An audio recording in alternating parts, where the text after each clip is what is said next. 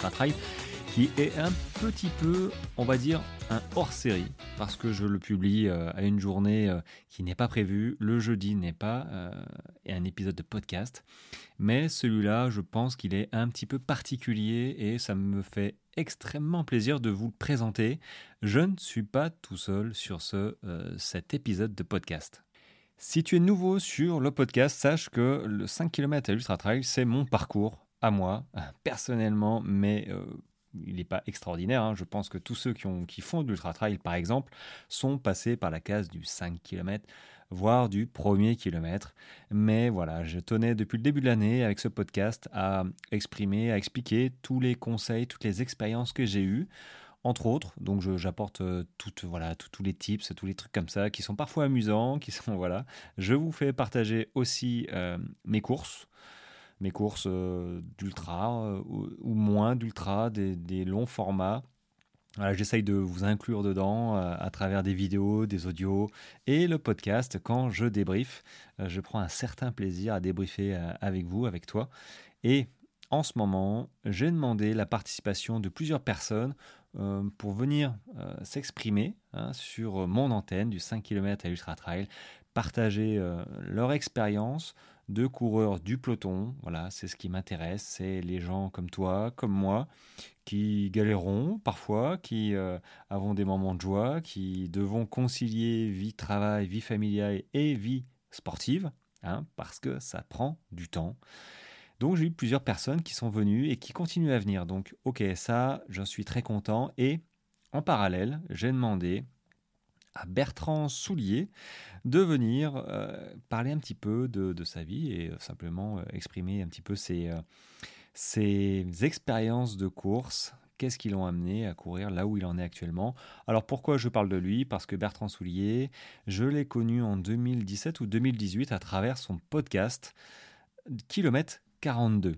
Alors, 2017-2018, ça commence à remonter un petit peu. Hein, euh, garçon, kilomètre 42, euh, je crois que euh, c'était parce qu'il préparait un marathon, donc normal, hein, kilomètre 42. Donc ça remonte un petit peu quand même, hein, 2017-2018. Euh, euh, moi qui viens de créer mon podcast en février 2023, pour moi, comme je le dis d'ailleurs, hein, c'est un petit peu le Zidane, pour moi c'est mon Zidane de, du podcast. mais du coup, voilà, il, il a, je crois, avec tous ses podcasts, il en a quelques-uns, il est à 2 millions d'écoutes cumulées donc ce qui est assez énorme, je ne me rends pas trop compte. Moi, depuis euh, là, début du mois, j'en suis à 20 000 écoutes. Voilà, cumulé hein, depuis le début. Donc ce qui est, euh, ce qui est sympa, hein, ce qui est très bien, mais du coup, 2 millions, ça me paraît énorme. Mais en même temps, il a commencé bien avant moi. Hein. J'étais encore dans la Marine nationale à cette époque. Donc euh, c'était un petit peu, pas un challenge, mais euh, il m'a dit, dit oui et voilà, j'ai eu droit à une heure et demie avec lui. C'était très sympa. Ça aurait pu durer encore beaucoup plus longtemps, je pense, mais euh, j'ai pas envie non plus de faire des, épisodes à rallonge. Euh, et lui, en plus, avait rendez-vous derrière, donc voilà, il m'a accordé une heure et demie. Et voilà, il va parler. il a beaucoup parlé. Hein, vous allez, tu vas t'en rendre compte. Il tient un podcast depuis des années, donc c'est une personne comme moi qui aime parler. Donc il, s'exprime et je t'invite à aller voir Kilomètre 42, son podcast. Euh, il continue à produire aussi. Et euh, c'est assez, euh, c'est assez sympa. c'est assez sympa. C'est comme ça que moi j'ai découvert les podcasts et que du coup j'ai, j'ai préféré écouter les podcasts à la place de musique pendant mes courses à pied. Avant de te lancer la bande audio pour, pour te lancer l'heure et demie avec Bertrand Soulier, je voulais simplement te remercier pour mon podcast à moi qui est beaucoup plus jeune et, euh, te dire que bah, il continue à monter sur les plateformes et ça c'est chouette. Je sais qu'il y en a qui ont, euh, qui ont mis des commentaires, donc n'hésitez pas, n'hésite pas à mettre un commentaire pour faire connaître ce jeune podcast, euh, voilà, pour qu'il monte un petit peu dans les classements, dans les recherches. Donc un petit commentaire sympa, ça prend 10 secondes et apparemment ça marche super bien pour faire connaître ce podcast. Commentaire et puis un petit cœur, une petite étoile, 5 sur 5, enfin bref, juste un petit geste pour euh, faire décoller encore un petit peu plus euh, ce podcast. Merci à toi. Et sans plus attendre, je vais euh, te lancer ma discussion avec Bertrand Soulier. Ok. Bah déjà, Bertrand, je suis content de voir des dossards un peu froissés derrière toi.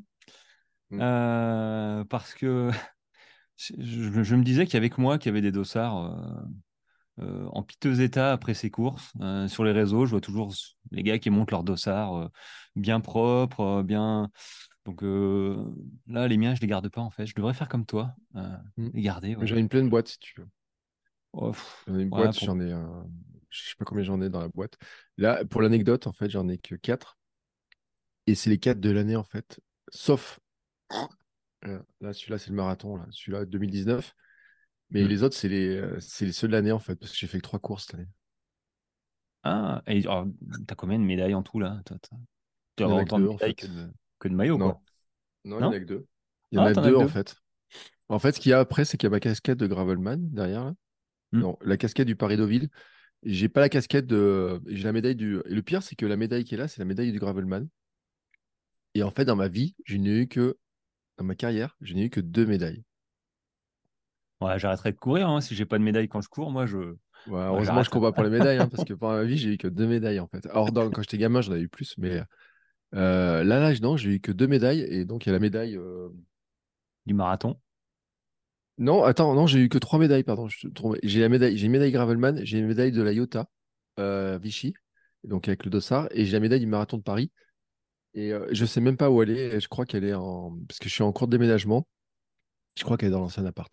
Faut que je la. Ou je dans une boîte et tout. Avec un truc que je cherche, des stylés, des choses comme ça. J'ai une boîte, je pense, j'ai plein de trucs, dont la médaille du marathon de Paris, qui doit être. euh, Donc il faudra que je l'accroche après, mais je l'ai pas accroché en fait. Moi, je te rassure, hein, j'ai euh, j'ai profité de. Là, j'ai une maison en bois, j'ai un crochet, euh, j'ai un clou et j'ai accroché toutes mes médailles qui pendouillent. Mm. Alors, c'est pas mon bureau, mais euh, c'est le bureau de ma femme, tu vois. Et euh, toutes mes médailles qui sont en face de moi, et quand je les prends, je fais gling, gling, gling, parce que j'ai euh, j'ai juste un clou qui, à la place de faire, j'en vois qui mettent ça bien, là, qui mettent les, les médailles qui pendouillent, tout et tout. Bon, je suis pas encore, je suis pas encore là, mais c'est vrai que des médailles, c'est. Mm. Ça rappelle en fait, ça rappelle la, la course, Ouais. au-delà de la médaille. Mais c'est vrai que moi j'ai vu des vidéos et, et ça me fait sourire parce que j'ai à peu près la même euh, vidéo où tu cours euh, des, ouais, tu cours des, des courses quand même relativement longues, des 60, 80 euh, kilomètres, tu vois. Et euh, il y a une vidéo où une nana, euh, elle dit mais elle est où ma médaille, tu vois? Et le gars il dit mais en fait il y a pas de médaille. Et limite, euh, elle a envie de chialer, quoi. Et, et bon, euh, bon, elle, elle s'en remet, hein, il n'y a pas de souci, mais c'est vrai que. J'espère pour elle. Ouais, ouais, ouais, fou. Mais c'est vrai que, ceci étant dit, moi, les médailles, euh, ils ont la mode des médailles en bois. Euh, Ouais, la Gravelman, c'est une médaille en bois. ouais, c'est sympa, quoi. Une, deux, mais bon, quand tu te cognes euh, 160 km en trail et. Bon, on court pas pour les médailles, hein, mais une bonne Mm. grosse médaille en, bronze, là, en métal, là, euh, c'est pas mal, Ouais. hein, parce que les médailles en bois, ça n'a pas, de- ça a pas de poids. C'est... J'ai vu la médaille du marathon de Deauville ce week-end. Ouais, j'ai vu. qu'est-ce qu'elle est belle. Elle est belle. Ouais, elle est top, hein. Et, et je voulais faire le marathon de Nantes à une époque juste pour la médaille. C'était Tu un peux petit peut-être l'acheter. hein. Bah non, non, non, l'acheter non. Comme euh, sur le Gravelman, en fait, euh, j'en ai qu'une. J'ai fait deux Gravelman, mais j'en ai qu'une parce que sur le deuxième, j'ai abandonné. Enfin, j'ai dit que j'ai abandonné, mais je suis quand même arrivé jusqu'au bout du Gravelman, mais en prenant une route un peu. euh, mais j'ai fait 350 km comme prévu. Et en fait, j'aurais eu la même médaille. J'aurais eu deux fois la même médaille. Donc, ça m'intéressait pas, tu vois. Mais j'aurais pu avoir une deuxième médaille en bois et tout. Et donc, je l'ai pas fait. Mais euh, non, dans ma vie, j'ai pas eu beaucoup de médailles, en fait. Euh, Et la Iota, je sais même pas si elle est belle. C'est juste marqué Iota dessus. Bah, ils... ouais, ils se sont pas. Mais bon. Ouais, mais il n'y a, que, y a pas grand monde qui l'a, celle-là, tu vois. C'est que contrairement au marathon de Paris, tu as 50 000 personnes qui ont la médaille à bout. Celle-là, il y en a que. euh, je, je pense que ce jour-là, en fait, on est que sur la course. Je crois qu'on on les a par couleur en plus, suivant le niveau en intérieur dans la course. Et donc, je pense qu'il n'y en a que 25 qui ont la médaille, là, celle-là. Ah, c'est pas mal ça comme concept. Voilà. Suivant ton arrivée, tu as de- une médaille euh, Ouais, différente. parce que, parce que tu connais pas le concept de la Iota? Pas du tout. La, la Iota, ils ont fait sa deuxième année, ils faisaient sa Vichy cette année. Le principe, c'est que tu pars, euh, c'est natation et course à pied. Donc, tu pars en natation pour un, un 500 mètres. Dans mon format, c'était 500 mètres. Et après, il y avait, euh, je sais jamais si c'est 4 ou 5 km de course. Je crois que c'est 5. Et euh, dans un temps maximum que tu dois faire. Et le temps est de plus en plus court.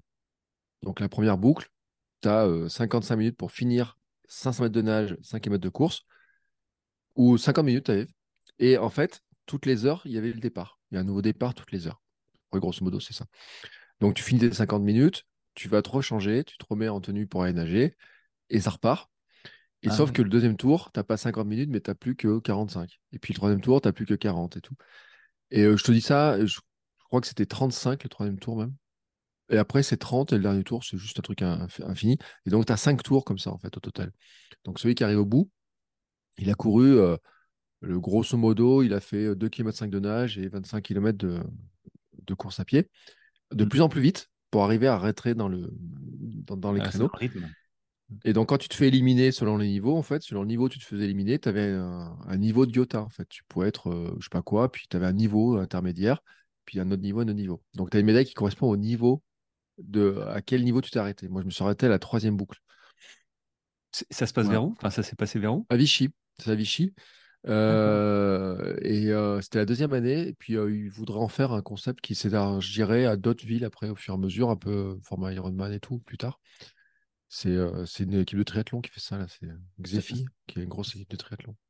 Ça ressemble un petit peu au dernier homme euh, vivant, ce, type de, Ouais, de la en différence, fait. c'est que là, euh, tu sais qu'à la fin, tu n'as que cinq boucles et que c'est le premier arrivé à la fin de la dernière boucle qui a gagné. Ah ouais, Ah. Après, il y a un challenge. celui qui fait le tour le plus rapide de tous gagne une prime. Il y a celui qui fait le meilleur temps total sur toutes les boucles. Donc le cumul de tous ces temps Hmm. gagne aussi, peut gagner. Euh, mais il y a le scratch, euh, le premier arrivé de la dernière boucle à gagner. euh, c'est cool parce que tu as à la fois le, t'as, t'as le truc de l'élimination pour tout le monde, puis tu as le dernier, c'est vraiment le, celui qui arrive en premier à l'arrivée, quoi, qui, qui a, qui a le truc. T'as pas des temps où ils sont partis en retard, c'est pas lequel arrive premier. Là, tu... Non, Donc je trouve que c'est cool. Mm. Et après, il y en a qui ont des stratégies, c'est-à-dire qu'il y en a qui ont fait que la première boucle en partant à fond, à fond, à fond, en disant j'explose tous les temps et j'essaierai d'avoir le meilleur temps possible. Tu vois, enfin, tu as des stratégies comme ça qui sont possibles.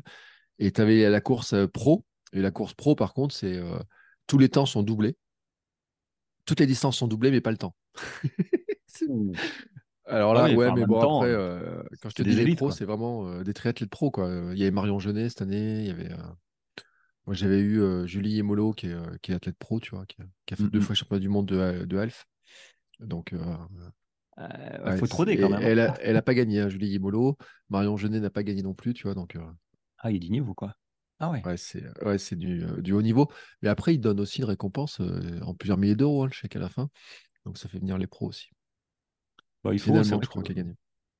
ah, c'est vrai que ce sport, comparé aux autres, hein, Mm. euh, ouais, bon, on va pas parler euh, financier, hein, mais euh, c'est vrai que bon, faut, ça reste, faut que ça reste un sport, on va dire plaisir, mais c'est vrai que euh, ceux qui en font un job, hein, euh, les élites, euh, bon, on n'est pas tous euh, logés à la même enseigne des sports élites pro. Mm.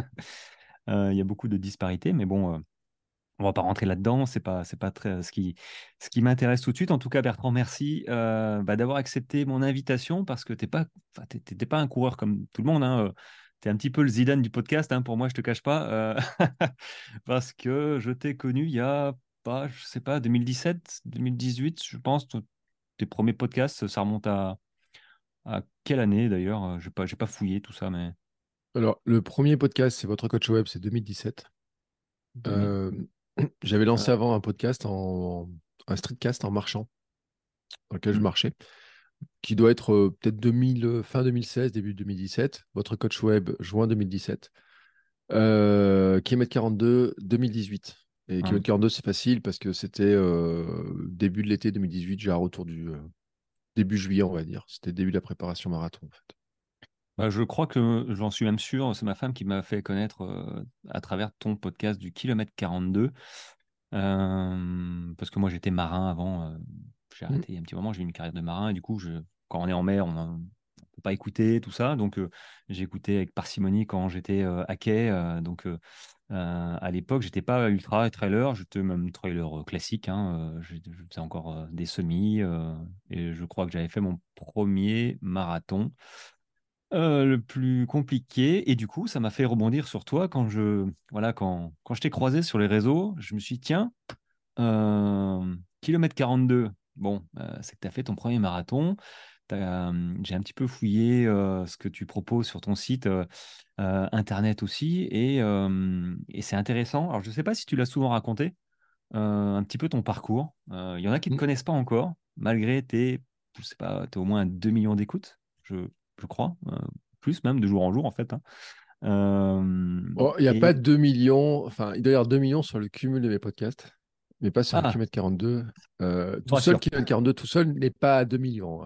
Il- il- Et euh, je pense que sur le cumul de tous les podcasts, il y a plus de 2 millions. Enfin, c'est même sûr parce que j'ai vu l'autre jour le, le petit compteur qui avait dépassé, euh, qui n'a pas dépassé sur mon hébergeur actuel, qui n'a pas dépassé 2 millions. Mais si on prend les anciens hébergeurs, oui, les 2 millions sont passés, ça c'est sûr. Le, le truc, c'est que, en fait, kilomètre 42, c'était né de. Bah, moi, enfin, le truc, c'est qu'avant, j'étais gros, quoi. J'étais gros, je faisais plus de sport. Ah, ah oui, effectivement, tu, tu le dis. Alors, je pense que tu l'as souvent dit, mais du coup, dans ton parcours, euh, moi, ce qui, ce qui, ce qui m'intéresse de savoir, de, de faire partager en fait à, à ma petite communauté, euh, c'est le parcours de sportif. Et Ouais. comment, comment tu as réussi? Pourquoi déjà tu as commencé à courir? Parce que bon, chacun a des motivations euh, qui lui sont propres. hein. Euh, on commence pas par, pour le fun. hein. Enfin, très rarement, on a toujours euh, des petits challenges ou euh, voilà. Et, euh, et après, je, je- voilà, je te poserai des questions, Mm. je rebondirai sur, sur ton parcours. Bah, moi, en fait, j'ai. euh, Bon, l'histoire, c'est que quand j'étais jeune, je faisais du sport. Tu vois, Enfin, Mm. comme euh, tout le monde. Euh, j'ai fait du foot. À 6 ans, euh, je rentre en CP, je suis inscrit au club de foot euh, qui est l'ASM. Euh, Moi, je suis à Clermont, en Auvergne. Et donc, l'ASM, qui est le, gros club, en fait, qui à Mm. l'époque était le gros club, mais maintenant, c'est un club de foot qui n'existe plus trop, en fait, sauf chez les jeunes. Euh, et donc, je suis inscrit euh, ça, et puis je joue au foot, et puis je cours dans tous les sens, et puis euh, je fais les crosses du collège, tu vois, les trucs comme ça. Je fais aussi du tennis.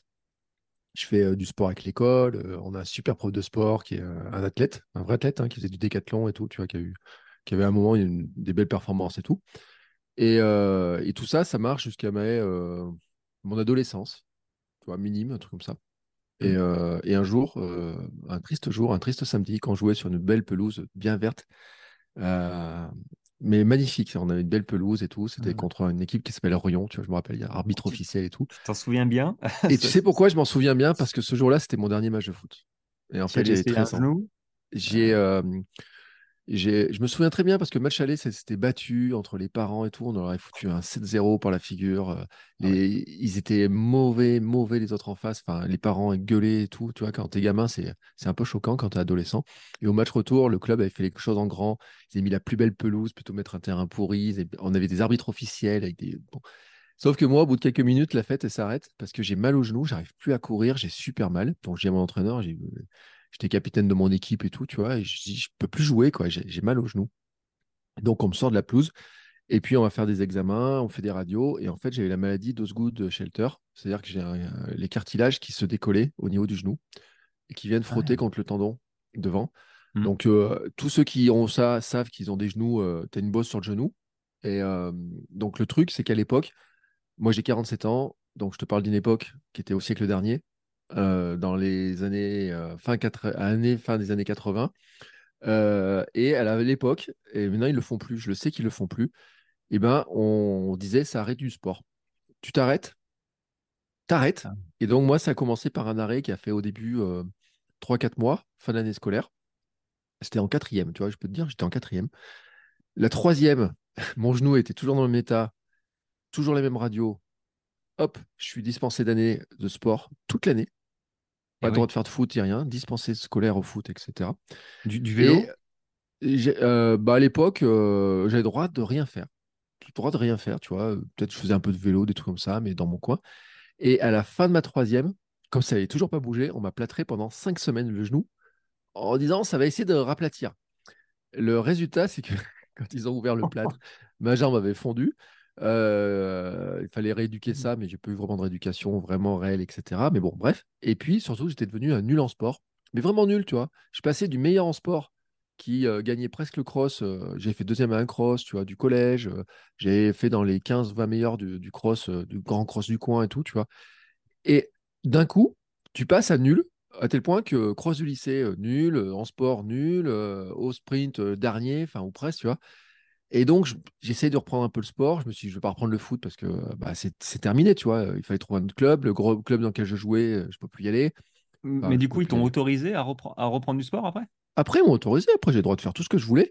Mon genou n'a pas bougé. J'ai toujours la, la, la bosse Ah ouais. présente. T'as juste perdu une jambe Enfin, t'as juste perdu euh, la musculature J'ai perdu euh, musculairement, je sais pas combien de temps, parce que euh, j'étais longtemps après, mais très longtemps après, plusieurs années après, je m'étais, euh, j'avais eu un, j'ai eu une douleur au genou, mais un gros truc au genou, tu vois, qui, qui me faisait mal.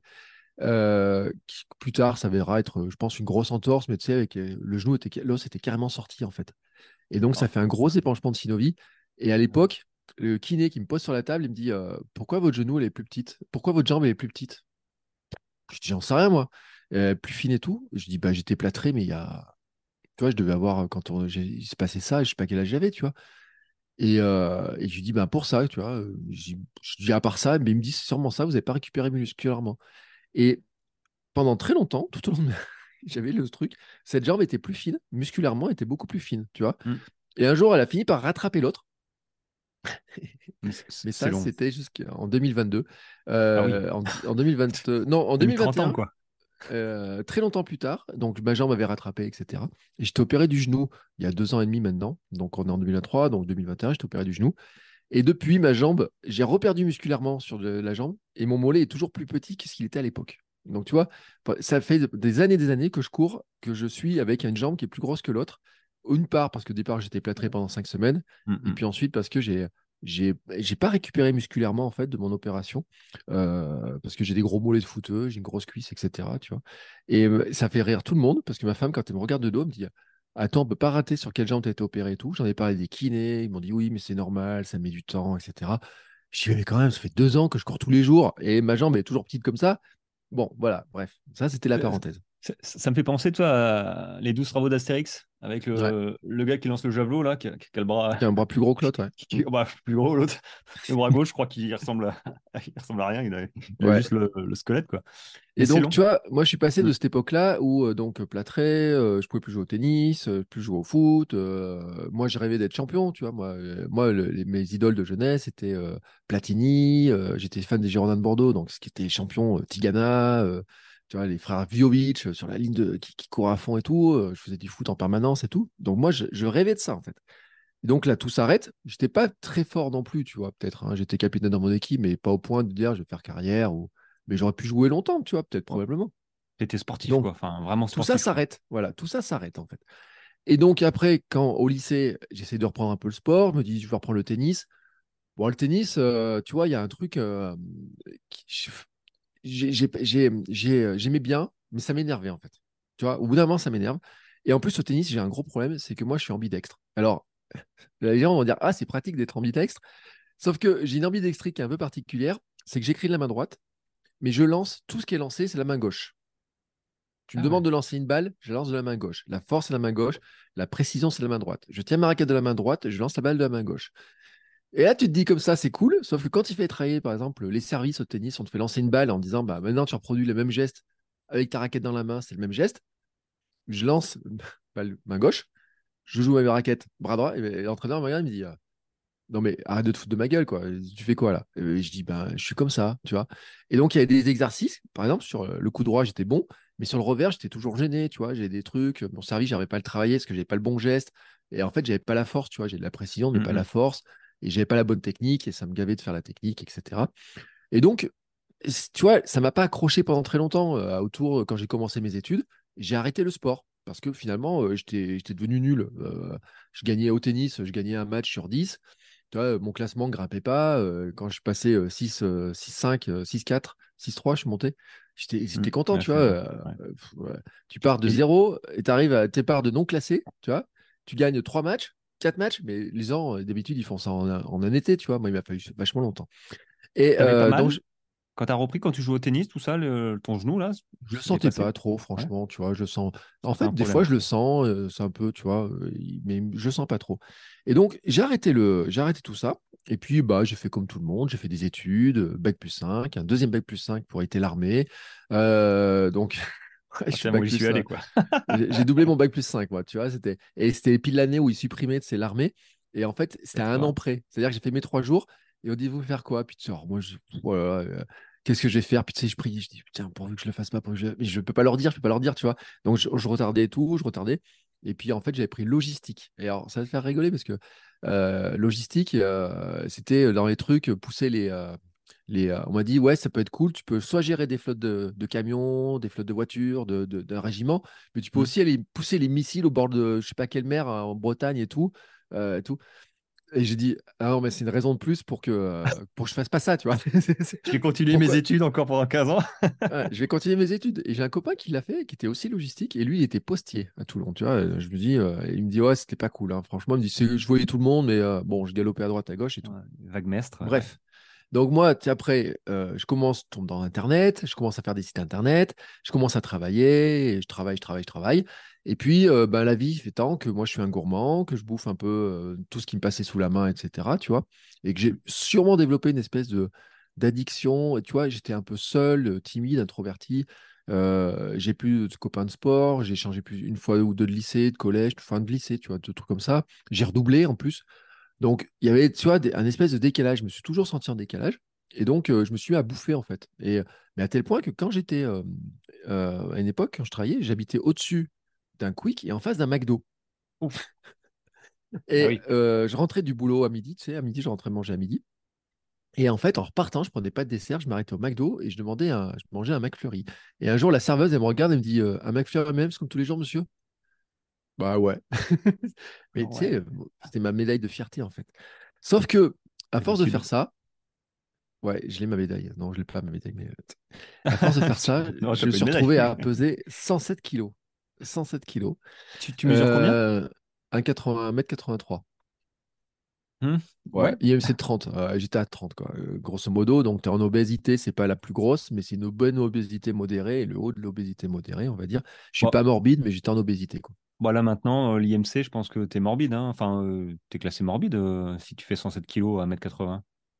83. C'est vrai, 1m83 ah, Ouais, ah, ah à la limite. Eh, ça joue à 0,1 point, tu vois. C'est juste un, un McFlurry près, quoi. Je pense que ça joue l'histoire. Donc. Putain, 107 kilos. Ouais. je faisais et au pire, j'ai fait 107. Et après, j'ai, j'ai longtemps été autour de 104, 105 et puis un peu 107. Et tu avais, quel âge? 20, 25 ans? Ouais, non, euh, ça, c'est. Euh, j'avais 30. Euh, ah, oui. 35 ans, 36 ans, tu vois, dans cette zone-là, là, à peu près. Et donc, j'ai changé de boulot. ça n'a pas amélioré les choses, tu vois. Je mangeais en plus beaucoup des sandwichs à midi, tu vois, dans des. Je me suis, et me suis éloigné du McDo et de Quick. Mais par mmh. contre, je me suis retrouvé près des boulangeries. je rentrais plus à la maison, je mangeais des sandwichs, tu vois, enfin, des trucs comme ça, quoi. Bref. Mmh. Et donc, il y a un moment donné où ma, mon épouse, bah, on bouffait n'importe comment, en fait. Je buvais beaucoup de coca, je mangeais beaucoup de chocolat, je mangeais du Nutella en pagaille et tout, tu vois. Enfin, j'étais, j'étais enflé et tout, quoi et à la trentaine, j'avais eu un petit appel, tu sais, quand même, de, de, mon, de, mon estime personnelle qui me disait quand même, tu as 30 ans, il faut te, te, mettre une belle chemise, tu vois, tu essaies de te présenter bien, prendre un nouveau parfum, tu vois, présenter bien, quoi. sauf qu'en fait, j'avais aussi des cernes parce que je dormais pas beaucoup. Donc, j'étais devenu spécialiste des anti-cernes. Tu vois, j'avais un blog à l'époque, qui s'appelait mon blog de mec, et dessus, je testais des anti-cernes, je testais des produits beauté. Les anti-cernes, je les testais tous, tu vois, pour avoir la bonne mine, etc. Quoi. Et j'étais même invité par des fabricants d'anti-cernes. J'ai visité des, des labos d'anti-cernes. J'ai testé les trucs en avant-première et tout. Tu vois, j'étais spécialiste d'anti-cernes, spécialiste français de l'anti-cerne. On peut dire que c'était presque moi. Et donc, tout ça, tu vois, c'est un espèce de cocktail qui était juste, qui je grossissais, grossissais. Et puis, c'est rajouté aussi qu'au boulot, j'étais pas très bien, j'étais victime de harcèlement moral. j'ai un chef qui voulait absolument que je parte pour faire de la place à quelqu'un d'autre. Et j'étais arrêté pendant cinq mois, tu vois, au travail, antidépresseur, enfin, tout un tas de trucs. J'ai plus le droit de sortir et tout. Ouais, maintenant on appellerait ça peut-être un burn-out, mais c'est pas un mmh. burn-out, tu vois, c'est vraiment de, de la pression euh, psychologique qui était faite, tu mmh. vois, qui, euh, vraiment pour que je parte, quoi. Et donc, euh, il y a un moment donné, en fait, où ma femme aussi, ben, comment manger des pâtes, gratin, des pizzas, des trucs comme ça, elle a dit, elle dit ouais, j'ai un peu envie de changer et de voir une diététicienne, tu vois, comme ça. Et, je lui dis, bah, écoute, puisque elle dit qu'elle tu, tu, elle va t'aider à manger mieux, je vais faire comme toi, je vais manger mieux. Tu vois mmh. Ça, c'était un point de départ. Donc, j'ai commencé à perdre un peu de poids. Et à ce moment-là, je me suis dit, bon, écoute, ça serait peut-être pas con si euh, tu bougeais un peu, tu vois. Parce que quelques années avant, j'avais essayé de recourir. Hmm. Sauf que, Ah, sauf que quand t'as C'est pas couru pendant 10 ans et que tu pèses 100 kilos ou 105 kilos et que tu essayes de courir, et t'as beau chercher tous les systèmes que tu veux, tu n'y arrives pas. Mm. Je vais même Mm. te dire, j'ai une anecdote, c'est qu'à l'époque, j'ai écrit un blog qui s'appelle Coureur Geek. Tu vois, il est très vieux ce blog, euh, j'ai plus le nom de domaine, j'ai plus rien, quelqu'un l'a racheté. Et je testais les, euh, des montres. Tu vois, j'ai acheté une montre cardio, j'avais un iPhone 3, 3G à l'époque, puis j'ai acheté le 3GS. Donc c'est super vieux cette histoire-là. Et je comparais les premières versions des applications type Runkeeper et compagnie qui permettaient de suivre. À l'époque, elles te faisaient traverser l'eau, tu vois, je tra- je faisais le tour d'un plan d'eau. Je testais la comparaison entre une montre, etc. Il y avait Adidas qui m'a envoyé du matériel. Adidas même me dit, ouais, si tu veux, j'ai un dossard pour le marathon de Paris, ça, ça t'intéresse et tout. Il dit, non, mais vous êtes fou là. Et, euh, il m'a envoyé un mec qui courait super bien. Il m'a dit, on va aller courir ensemble. Je dis, on va se contenter de boire un café parce que moi, je ne suis incapable de suivre. Tu vois, j'ai essayé de courir, je n'y arrivais pas. Ça s'est arrêté cette histoire-là. Un jour, en vacances, au bord de la mer, je pars courir un matin et, et tout. Et tu sais, dans mon casque, euh, j'avais un site qui s'appelait J-Walk. Je ne sais pas si tu connais ce site, J-Walk. Euh, qui pas. est un site que tu choisis de la musique, tu choisis un plan d'entraînement. Il te faisait des pistes musicales avec de la musique et des consignes d'entraînement. C'est Ah. super bien, il existe encore, je pense, J-Walk. Et j'ai mis ça sur mon euh, iPod mini. Il y avait Ah le oui. truc, le dongle Nike Plus à l'époque. Ça, Nike Mm. Plus, le capteur dans la chaussure et tout. là. J'avais tout ça. Ah ouais. Tout l'équipement, tu vois. Sauf que euh, sur la plage, je me rappelle, la grouissante tu vois, et tout, il y avait et tout. Et à un moment donné, j'y vois qui me dit euh, maintenant, il faudrait accélérer. Et là, je m'arrête. J'étais fatigué, crevé, tu vois, j'en pouvais plus. Et je dis, mais ta gueule, quoi. Je dis, arrête de vouloir me faire. J'ai tout, tu vois. Je... Si l'iPod n'avait pas coûté aussi cher, je l'aurais balancé à la mer. Je serais Ouais. parti en, courant. Mais comme je- il coûtait cher et que j'étais plus capable de courir, je suis rentré en marchant. Ouais. Et euh, j'ai dit, tu me reprendras plus. Et bon, ça, tu vois, j'ai pas l'année exacte. Il faut regarder euh, dans les archives de, de- des, des iPhones et tout, des versions, pour retrouver à peu près la date. Mais tu vois, j'avais ce truc-là en tête. Et donc, je me remets à courir. Euh, Enfin, me remettre à courir, c'était un peu compliqué pour moi, tu vois. Mais je dis, je perds du poids. Bon, peut-être que je peux faire un peu de sport. Tu te souviens de combien de. Tu courais quoi Une fois par semaine? À Alors, au début, quand j'ai commencé avec J-Walk, je commençais, euh, tu vois, je courais, j'essayais de courir deux, trois fois par semaine, une- ou peut-être une ou deux fois par semaine. Et quand j'ai repris la, la deuxième fois, en fait, ce que j'ai fait, c'est que j'ai pas commencé par courir. Je dis, ça va, quoi, tu vas pas me prendre, tu vas me faire avoir deux fois, je suis pas con. Euh, tu vois, j'ai quand même essayé de réfléchir à mon truc et je me suis dit, qu'est-ce qui, dans tout ce qu'on raconte autour de moi, aide à perdre du poids? Mm. Et donc, je suis allé chercher un peu à droite à gauche. Et j'ai vu, euh, bah, euh, la piscine, c'est bien pour muscler le dos, pour muscler le corps, pour renforcer, etc. Je me suis dit, ouais, bah, tiens, je vais faire de la piscine, comme ça, j'aurai un beau corps musclé avec des abdos, tout, tu vois. Nickel. Et puis, qu'est-ce qui pourrait marcher aussi? Euh, Du fitness. Tu vois, alors, je cherchais en fitness, je vais voir des trucs de sport. Et à l'époque, on commençait à parler beaucoup du HIIT, tu vois. Et Mm. donc, euh, je vais voir un, un- dans un club, je vois, un- il y a un truc de démo, euh, il y avait du HIIT et du fitboxing. Et le même prof, même coach. Et, euh, et le gars, tu vois, ça aurait pu me tuer, mais bon, j'avais perdu un peu de poids quand même. Mais j'avais aucune condition physique, aucune condition physique.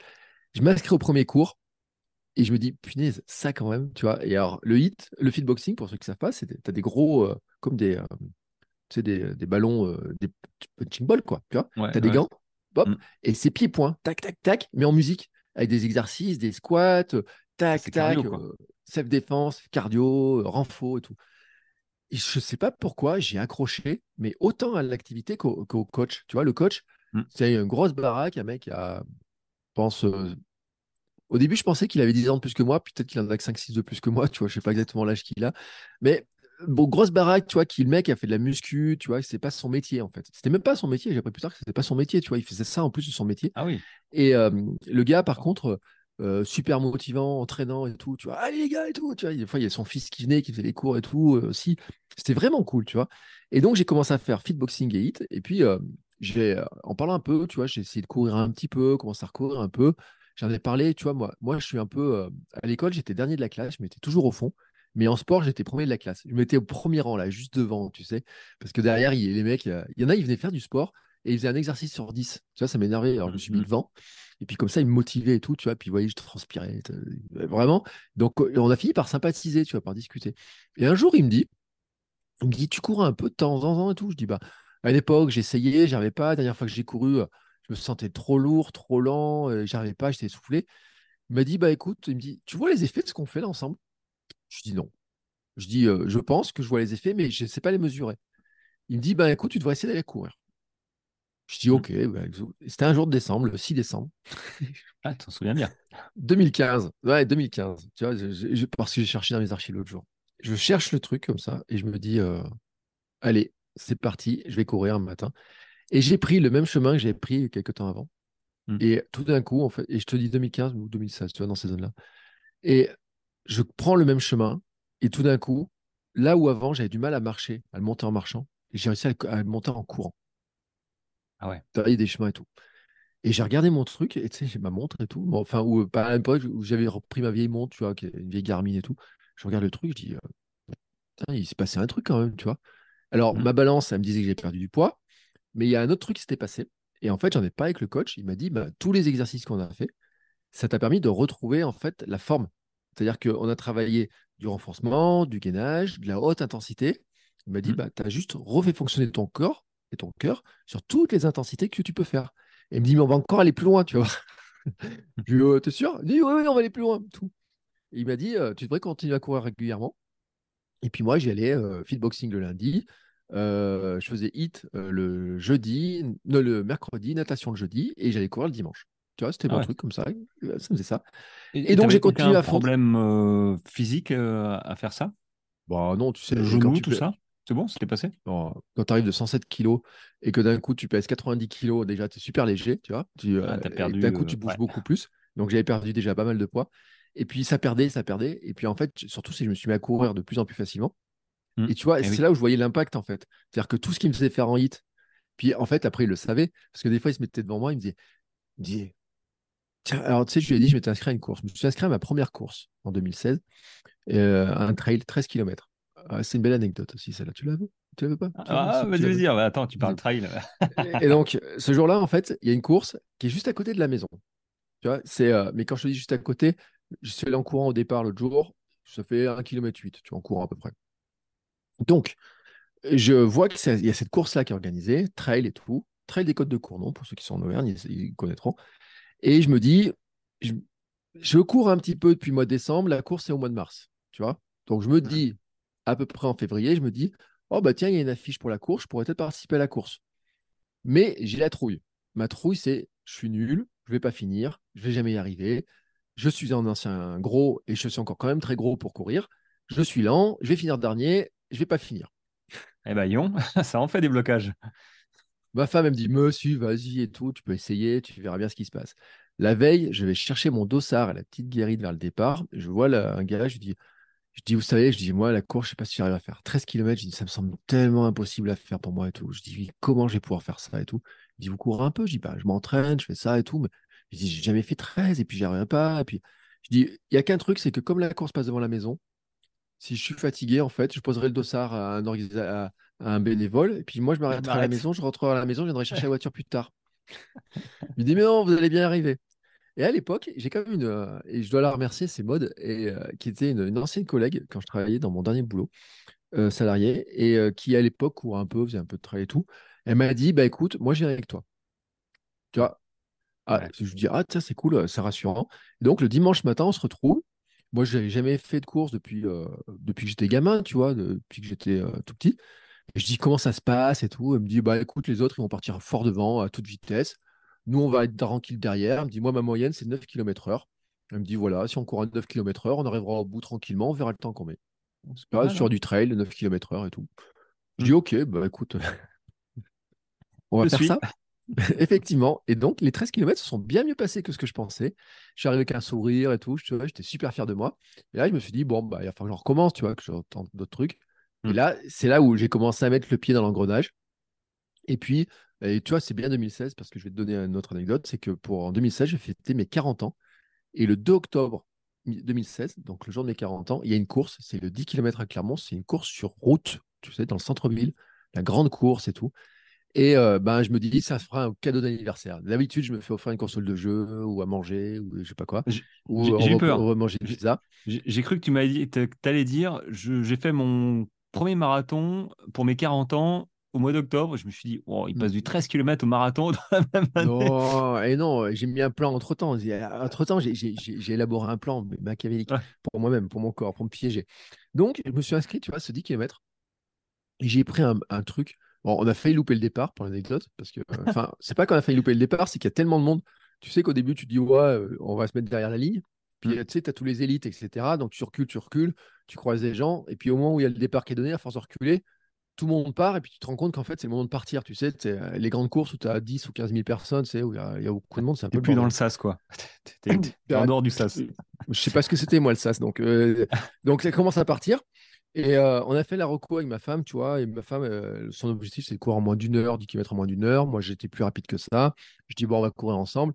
Puis au bout d'un moment, elle, elle me dit, bah non, mais vas-y, euh, chacun fait sa course à sa vitesse et tout, tu vois. Et donc, je commence à, à faire ça. Je commence à doubler, en fait, des gens, tu vois. Parce que comme j'étais parti très loin, je commence à doubler un petit peu des gens.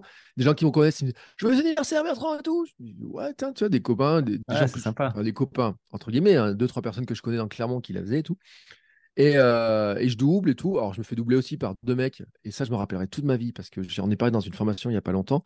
Il y a deux mecs qui me doublent. Je suis au kilomètre 8. Je suis en train d'agoniser. Il y a deux gars qui me doublent en train de discuter.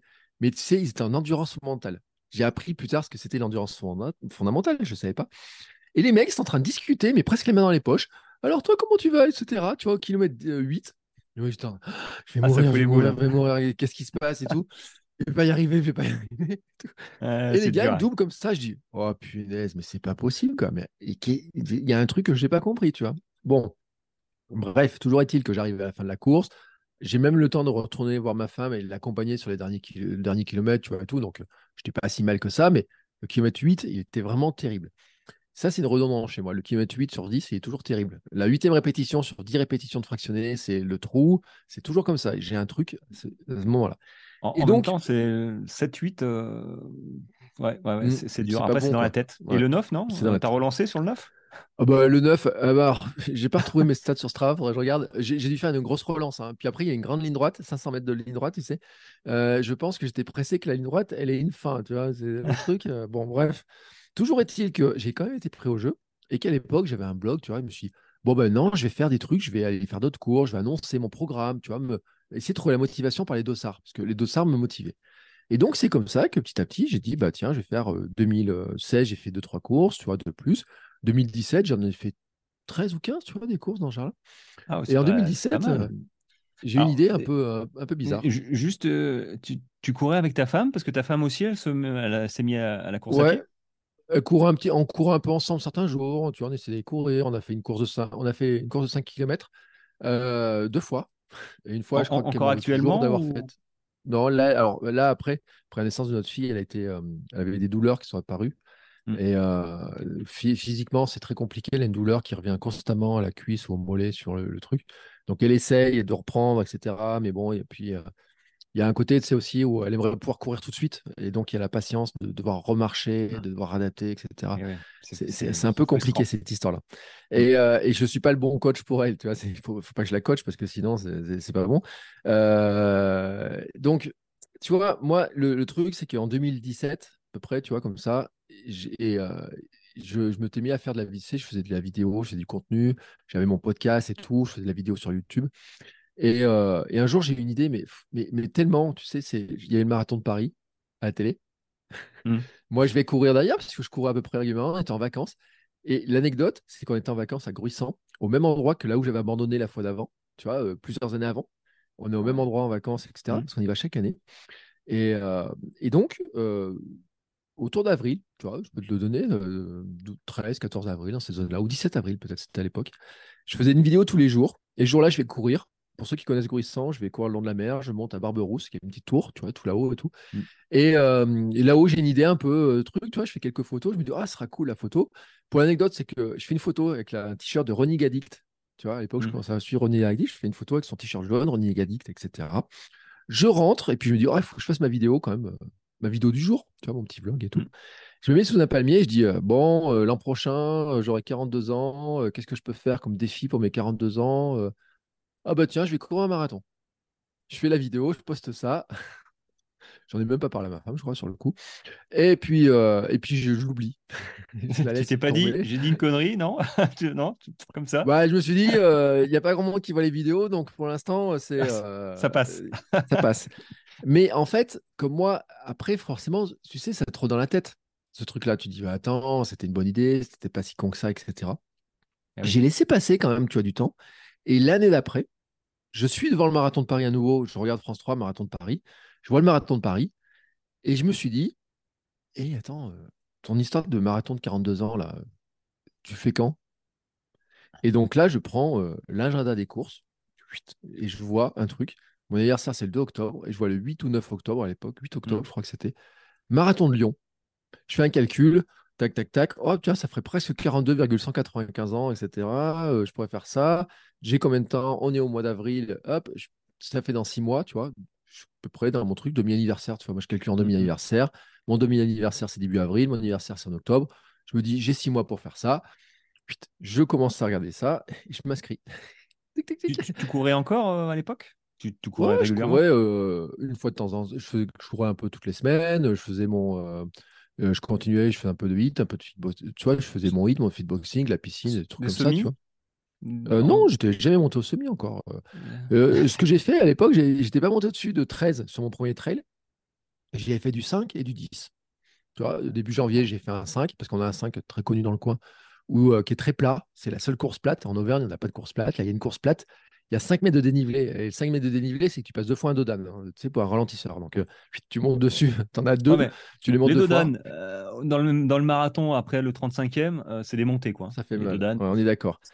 Donc, tu vois, j'avais pas un gros, gros truc, mais je me suis dit, bon, allez, 42. Comment je prépare ça, tu vois Comment je prépare ça, tu vois, dans ma tête Alors, j'avais quand même préparé ça en ayant fait un trail, tu vois, j'avais dit, je vais allonger un peu les trails, je vais faire des trails un peu plus longs. J'ai fait un 27, tu vois, je m'étais aligné sur un 27 km qui avait 900 de D+. Donc j'avais trouvé cette histoire, tu vois, 900 fois, euh, ça fait euh, l'équivalent de 9 km de plus en fatigue. 27, ça fait 36. Bon, il s'avère, pour anecdote, on s'est perdu. Enfin, je me suis perdu. Et puis d'autres se sont perdus parce qu'on a suivi les mauvaises traces. On a commencé à suivre les traces de gens qui faisaient d'une course de VTT de 80 km. Heureusement qu'on s'en est rendu compte au bout de 6 bornes. Hein.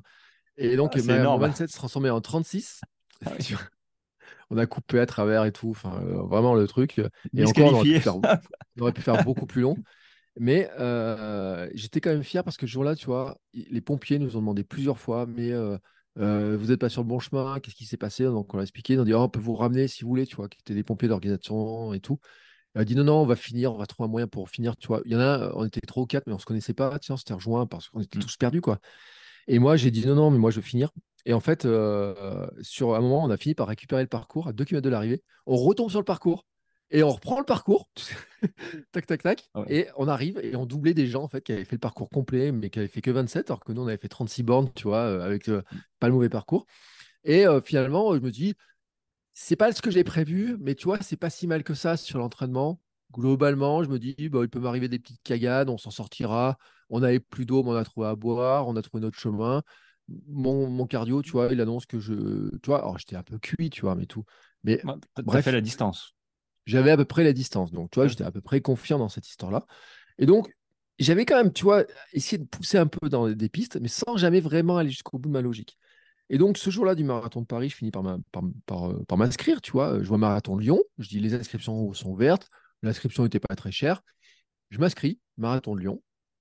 Et puis, euh, je, dis, euh, sur le coup, je le dis même pas à ma femme, tu vois, comme ça, tout.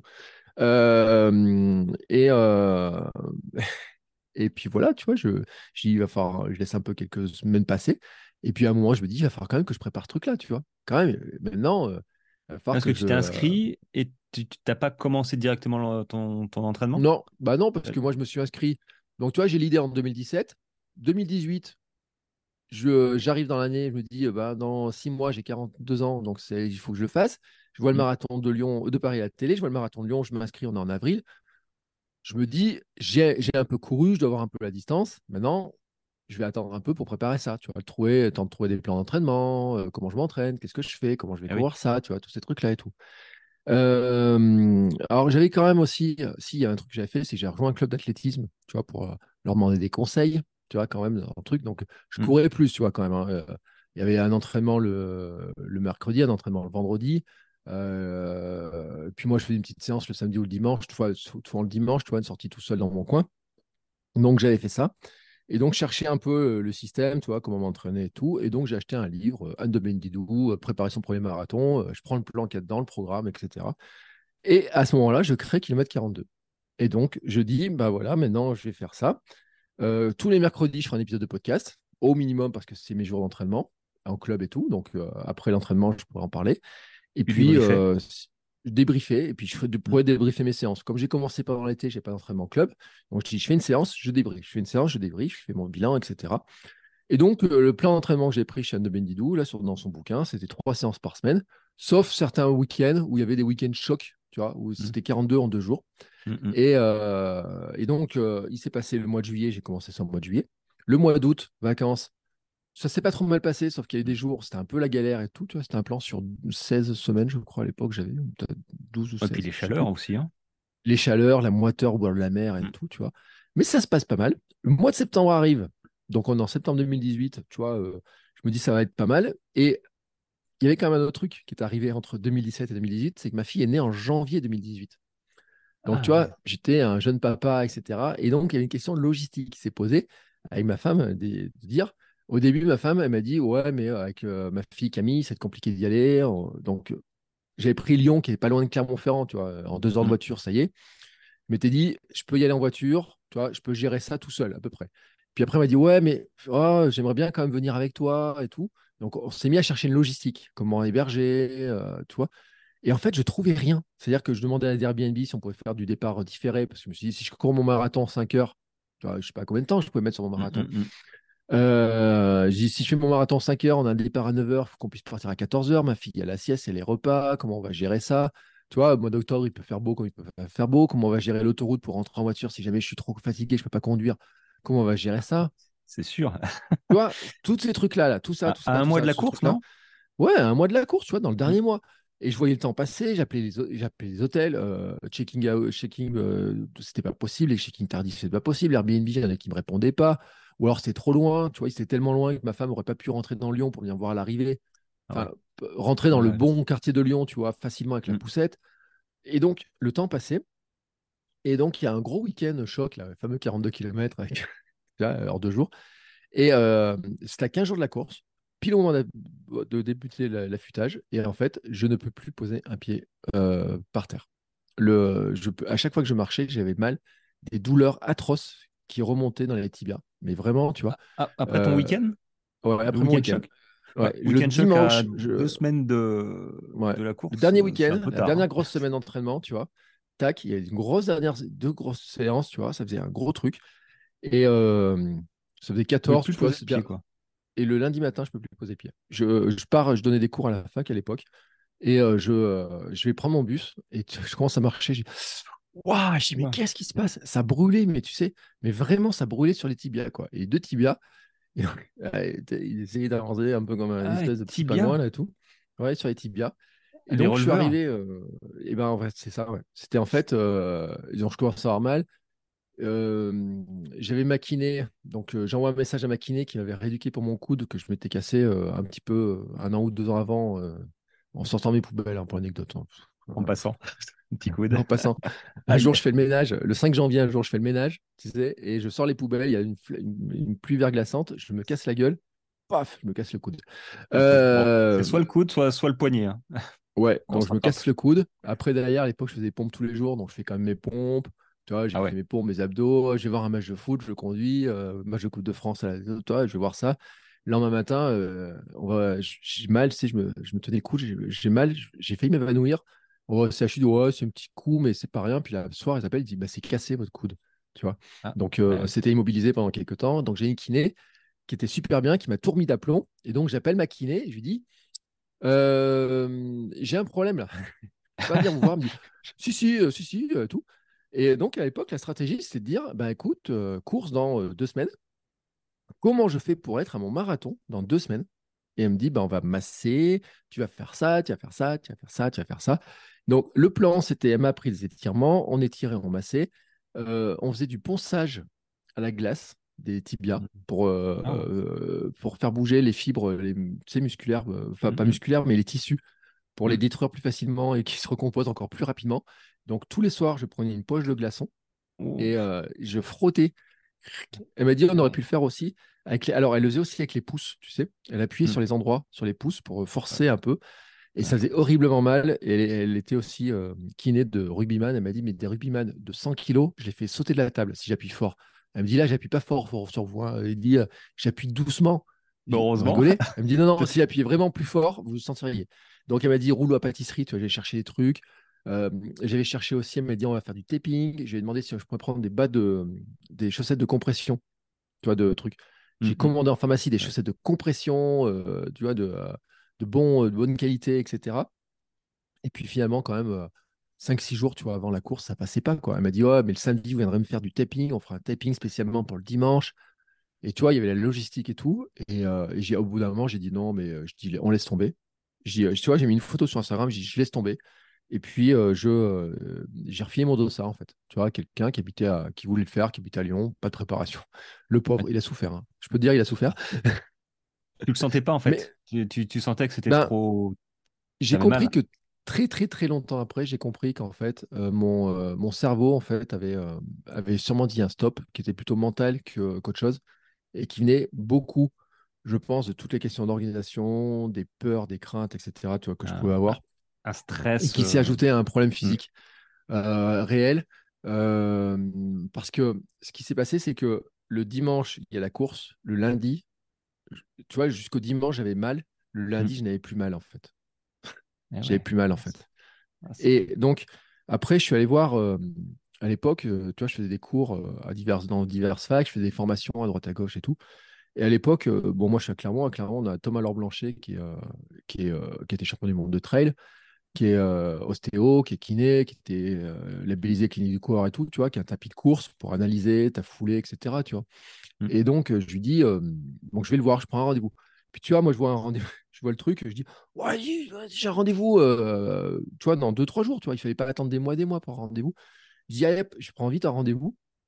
Et mon espoir, c'est de dire que ma préparation marathon pourrait me servir pour un autre, une autre course derrière. Tu vois, moi, je suis dans mon truc, il faut que je fasse mon marathon pour mes 42 ans. Et euh, il y avait le marathon de Clermont-Ferrand à l'époque. Il a eu, il y en a eu que un ou deux épisodes, tu vois? Et Ah je suis content de ne pas l'avoir fait parce que Ça me parle pas. c'était un peu, pour- c'était un peu pourri. Le, le parcours n'était pas très sympathique, mais le, je vais le voir. Il me fait courir sur tapis. Et à l'époque, j'avais fait aussi une transition vers Altra, tu vois? J'étais passé, euh, moi, je cours en ASICS. Quand j'ai commencé à courir, on m'a dit ASICS, c'est la chaussure des coureurs, donc j'ai acheté des ASICS. Euh, j'ai acheté des gels Nimbus, je sais pas combien en solde, parce que c'était les- le haut de gamme, tu vois, pour un coureur lourd et tout, super amorti. Enfin, tout Ouais, le truc, Nimbus, euh, tout, ouais. tout le tralala, euh, Jambus, euh, euh, je sais pas combien et tout. Et, euh, mais elle me faisait mal en fait. sous- J'ai compris plus tard après. Et donc j'étais passé chez Altra parce qu'au club d'athlée, il y avait une euh, anecdote, il y en a quelques-uns qui courent en Altra. Et une fille avec qui je courais à la même vitesse à peu près, en fait, elle était toujours devant moi, tu sais, sur des exercices de piste. Et je voyais ses semelles de chaussures, tu sais, j'aimais bien les semelles, mais je voyais que ses semelles en fait, tu sais. Et je disais, mais comment elle fait pour avoir une, une foulée aussi aérienne, aussi euh, naturelle, talons, en tu vois, etc. voyais les, les, les talons. Vous euh, voyez, le talon et la semelle qui remontaient, tu sais, derrière, et ouais, avec la ouais, forme, ouais. les couleurs. Et à un moment, je lui dis, mais c'est quoi tes chaussures? Et ben, elle me dit, c'est des Altra et tout. Dis, que, ah, elles ont quoi? Je me renseigne et tout. Et donc, j'achète à l'époque une paire de Altra pour la préparation marathon. Euh, tu vois Altra, on est d'accord, euh, c'est un drop zéro? Zéro drop. Zéro drop. Et- À l'époque, c'est les taurines avec des, euh, des espèces de trucs, euh, tu sais, qui, euh, des grands pieds devant, bien larges, etc. Alors, moi qui chose du 46-47, les Altra, c'est euh, vraiment nickel. Tu vois, c'est vraiment super nickel pour moi. J'a- J'avais pris ça pour faire euh, ma prépa marathon, tu vois, quand c'est ma prépa marathon. Je vais voir Thomas Laure Blanchet. Il me fait courir sur tapis avec mes Altra. Il me dit, je comprends pas. Je dis, bon, Ah. ah, tu sais, je- il, me pose sur la table, il commence à analyser le truc et tout, puis il me regarde et tout. Je dis, ouais, on m'a dit que c'était une périostite. Il me dit, ouais, moi, il me dit, je pense plutôt c'est les releveurs. Je dis, ouais, c'est quoi la différence? Il me dit, ouais, bah, dans les faits, ça changera pas grand-chose. je dis, ok. Ensuite, C'est il me, fait pas, il me fait courir sur le tapis. Il me fait, j'ai amené les deux paires de chaussures, mais anciennes. euh, j'avais des Soconi aussi, tu vois, j'avais une paire de Soconi. Euh, J'étais passé chez Soconi euh, après Azix. Donc, j'avais des Soconi qui étaient euh, pas mal, tu vois que je faisais toujours des trous devant, je faisais des gros trous au-dessus de mon orteil là, et je- donc j'ai trouvé que Soconi c'était pas assez euh, solide pour moi, tu vois, parce que Mm. je faisais toujours des trous avec mes orteils. Et donc, euh, je lui montre mes Soconi, je cours avec mes Soconi, je lui montre mes Altra, je cours avec mes Altra. Il me fait descendre du tapis, il me dit, je comprends pas. Je dis, je comprends pas. Il me dit, bah, je vois pas le problème. Il me dit quand même, euh, tu vas essayer de courir pieds nus maintenant. Et je cours pieds nus. Et il me dit, ça y est, j'ai compris. Il me dit, mais quoi? Et bien, il m'a expliqué, il m'a dit, c'est simple, il me dit, quand tu cours avec tes Soconi, tu es assis comme un papy, tu cours totalement en arrière, assis. Et donc, tu cours avec les pieds qui remontent vers l'avant. Donc, les orteils qui pointent vers le, vers, vers le, vers le soleil. et donc, c'est pour ça que je faisais des trous, en fait. D'accord? Tu devais bien attaquer avec le talon aussi. J'ai attaqué totalement talon, assis et tout. Il m'a dit, ah ça, ça pose pas de problème quand tu cours une fois ou deux par semaine. Il me dit, quand tu attaquais ta prépa marathon, il me dit, comme la plupart des gens, en dixième semaine de préparation marathon ou à deux, trois semaines de la fin, quand l'intensité augmente, ça pète. Mm. Et donc, ça a pété. il m'a dit, et je dis, mais alors pourquoi après les autres? Il me dit, ben, il me dit, les Altra, il me dit, tu as corrigé le problème quand tu cours en Altra, parce que tu as une foulée qui est plus sur l'avant-pied. Donc, tu as corrigé le problème. Mais le problème, il m'a dit, c'est que tu n'as pas fini ta transition Altra. C'est-à-dire que j'étais à 3 ou 4 mois de transition sur Altra. Et en fait, j'ai pris l'Altra au début de ma préparation marathon. Alors, j'aurais dû attaquer mes Altra 6 mois avant la préparation marathon pour passer sur Altra et faire ma préparation en ayant fait une transition qui était plus importante. Mais naturellement, mes Altra m'avaient amené à courir déjà avec une, une foulée plus médio-pied, tu vois.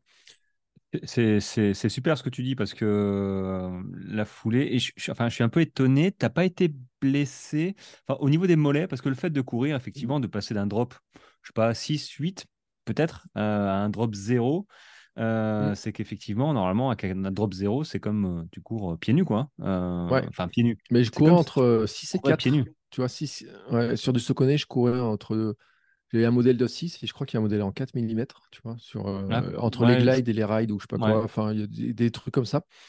non, j'ai pas eu de. Euh, les mollets? Les mollets, tendons T'as pas, pas, trop trop souffert? J'ai pas eu trop eu ça. Bon, euh, franchement, non, je l'ai même pas eu, tu vois. Enfin, je peux dire. Ce qui m'a posé problème, en fait, c'est que chez Altra, j'avais des taurines, qui est un modèle qui n'était pas minimaliste, qui est un modèle qui ont des semelles assez épaisses. C'est mmh. moi, quand je suis allé chercher mes trucs, je dis au gars, je, je vais courir un marathon. Il me dit, bah tiens, les chaussures pour le marathon, c'est des les Altra taurines c'est celles qui sont plus confortables, etc. C'était logique dans sa recommandation. Et en fait, ce que m'a expliqué Thomas Blanchet, c'est que mon pied, j'ai presque le pied plat, partait sur l'extérieur. Tu vas basculer sur l'extérieur. Donc, comme le pied était assez haut et que mon pied, j'ai pas l'arche, la musculation, le, pied n'était pas fort, tu vois, il n'y a, pas l'arche, etc. Mon pied partait sur l'extérieur, donc ça tendait, tu vois, ça tirait sur les releveurs, sur toute la, jambe, en fait. C'est ce qui a provoqué l'inflammation. C'est pour ça que ma transition n'était pas terminée, mais il m'a dit, avec ces chaussures-là, il me dit le problème, c'est que le pied, il bascule. Et comme il n'a pas assez de tenue, il sort. Tu vois? Donc, ça Il accentue le. Voilà, ça accentue la chute du pied, en fait, et ça tombe trop d'eau. Donc, il m'a dit bah écoute, tu vas à tel magasin, là où j'ai acheté mes magasins, mes chaussures. Il me dit il me dit je me rappelle pas du modèle, mais tu dis que tu viens de ma part et que tu veux des Altra. Et plus minimaliste que celle que tu as. Je vais voir le magasin, tout, tu vois, tout, tranquillement. Et euh, le gars, il me dit, bah ouais, il me dit, euh, c'est celle-là. Donc, c'est des Altra S40. Hmm. Il me dit, euh, c'est ce modèle-là et tout. Voilà, tiens, 140 euros, tu vois. et après, je partais faire une formation à Montpellier, tu vois. Je me rappelle, je partais faire une formation à Montpellier. Je me dis, bon, bah, je vais les tester à Montpellier et tout. Et je mets ces chaussures-là, tu sais. Et quand même, je dis, waouh, on est bien dedans, tu vois. Et je sentais que c'était pas pareil, tu vois. Il n'y avait pas le même, même truc. Mais et, Thomas Laure Blanchet m'avait aussi dit un truc. je lui avais dit, euh, et pour mon marathon de, que de Clermont, professeur de ma préparation du marathon de Lyon, je peux le faire ou pas? Il m'avait regardé, il m'a dit euh, non. je dis comment ça non? Il me dit, il dit bah non. Il me dit de toute façon, le marathon de Clermont, tu vois, c'était dans 15 jours, 3 semaines après. Mmh. Il m'a dit ça fait 15 jours que tu cours pas, 3 semaines que je courais pas, tu vois, euh, entre la blessure et tout, et le mmh. rendez-vous. Il dit ça fait 3 semaines que tu cours pas, tu as tout perdu. Donc cherche pas, tu as tout perdu. Je dis, ouais, c'est cool. Alors, tu vois, euh, il me dit, maintenant, il va falloir reprendre. Il va falloir que tu continues à faire ta fréquence. Il me dit, il va falloir que tu passes à 180 pas par minute pour terminer ta, ton, changement de foulée. Mmh, mmh. Ok, d'accord. Et donc, je fais ça comment? Il me, plan, il me fait un plan. Il me dit, tu comptes, tu fais taille, 180, alternance euh, course-marche, clinique du coureur, tu vois, 6 euh, fois une minute de course. Tu vois, ce programme là complet, tout. J'ai repris tout à zéro comme ça. Je suis quand même. je lui ai dit, mais c'est quand mon prochain dossard que je peux faire? Il me dit, oh, il me dit, tu pourras courir la corrida de la Saint-Sylvestre le 30 décembre. Tu vois, il m'a dit ça le 8 le 10 octobre, tu vois, un truc comme ça. Putain, je dis, putain. Ouais, quand tu as un ancien gros qui faisait pas de sport et tu as fait beaucoup d'efforts pour te lever de ton canapé, quand on te dit tu es bloqué pendant trois mois dans ton canapé euh, à pas faire grand chose, T'as Mm, juste mm, une mm. peur, c'est de retomber dans ton canapé, quoi. Tu vois, c'est juste le truc. Donc, euh, je lui dis, bah, je dis OK. Et puis, je ne l'ai pas écouté parce que début novembre, il y avait une course euh, pour le November, la course Stash. Et je me suis inscrit. et euh, j'arrive à la course sur 5 km. J'arrive, je regarde le, le, le, podium du 10 qui venait de se courir et c'était lui qui avait gagné. Il descendait juste du truc. Ah merde. Alors, dans le coup, je me suis. Non, il je crois pas qu'il m'ait vu. Alors, je sais même pas si ça rappelle si je lui raconte, je lui ai raconté le truc, mais sur le coup, j'ai. Putain, je me dis, bon, Ouais, après, les kinés, ils doivent en avoir tellement des mecs qui, qui respectent Ouais, pas les bah oui. consignes. Mais bon, je l'ai faite, tu vois, un peu tranquillement, enfin, un peu comme j'ai pu, mais pas si mauvais temps que ça, mais tu vois, euh, un peu comme j'ai pu. Et c'était la première fois que je recourais 5 km. Tu vois, ça faisait euh, plus d'un mois après l'avoir vu lui, ça faisait un mois et demi d'arrêt, tu vois, euh, grosso modo, de reprise. Donc, je- c'est la première fois que j'arrivais à recourir 5 km depuis la fin de Avec tes qui- avec mes, qui était interrompue. Et donc, avec mes nouvelles ultras, tu vois, mes Mm. nouvelles ultras escalantes. Et, euh, et c'était bleu, c'était magnifique. Franchement, c'était trop belle, quoi. Et, euh, et donc, ce, ce moment-là, je me dis, bon, c'est cool, je peux recourir et tout. Mais je n'ai toujours pas fait mon marathon. Je n'ai toujours pas fait mon marathon. Et euh, je me dis, comment je fais? Et donc, c'est là que je me dis, bah, tiens, mes 42 ans, ça dure toute l'année, en fait. Il faut que je le fasse avant Mhm. que j'ai 43 ans. Donc, je prends le plan. Et là, je vois marqué marathon de Paris. Et je me dis, bah, tiens, qu'est-ce que je pourrais faire? Avril? Marathon de Paris et euh, 14 avril. Mm, C'est ça. facile, 14 avril. Euh, euh, et euh, je demande au Père Noël un dossard. Et le Père Noël me mène un dossard. Tac, tu vois, comme ça. Et euh, l'hébergement en plus, parce que ma sœur habite à Paris. Et donc, euh, ce moment-là, j'ai dit, bah voilà, maintenant, je vais faire le marathon de Paris. Et là, j'ai préparé totalement différemment. C'est-à-dire que déjà, j'ai euh, pas repris les conseils euh, du livre que j'avais, parce que je me suis, me suis blessé une fois. Je serais bien con de recommencer exactement le même problème, même si j'ai corrigé ma foulée. Et puis, je me suis rendu compte aussi que je ne faisais pas de renforcement musculaire, que j'étais Mm. pas assez fort musculairement, etc. Donc, j'ai fait une pré-préparation marathon. C'est-à-dire que pendant euh, plusieurs semaines, Ouais. j'ai fait du gainage, j'ai fait des squats, j'ai fait Mm. de- des exercices de montée sur la pointe des pieds pour, euh, tu vois, tu disais tout à l'heure, exercice de mollet et tout. Et bien en fait, j'ai fait tout le protocole de Stanish, alors que je savais pas que c'était le protocole de Stanish. J'ai trouvé des trucs, euh, monte sur la pointe des pieds, fais ci, fais ça et tout. Donc tous les calendes du protocole de Stanish. Ah, Je ça. savais pas que ça allait renforcer mes tendons, que ça allait renforcer mes mollets, mon, mon pied et tout. Mais en fait, j'ai fait tout ça. J'ai calé mon alimentation, j'ai calé mes habitudes, j'ai tout calé. Ce qui est toute, toute ma philosophie actuelle, c'est calé là, tu vois, à ce moment-là. Mm. Vraiment. Pré-préparation marathon. Et puis, euh, début janvier, j'ai attaqué la préparation marathon. Et euh, par euh, une grippe,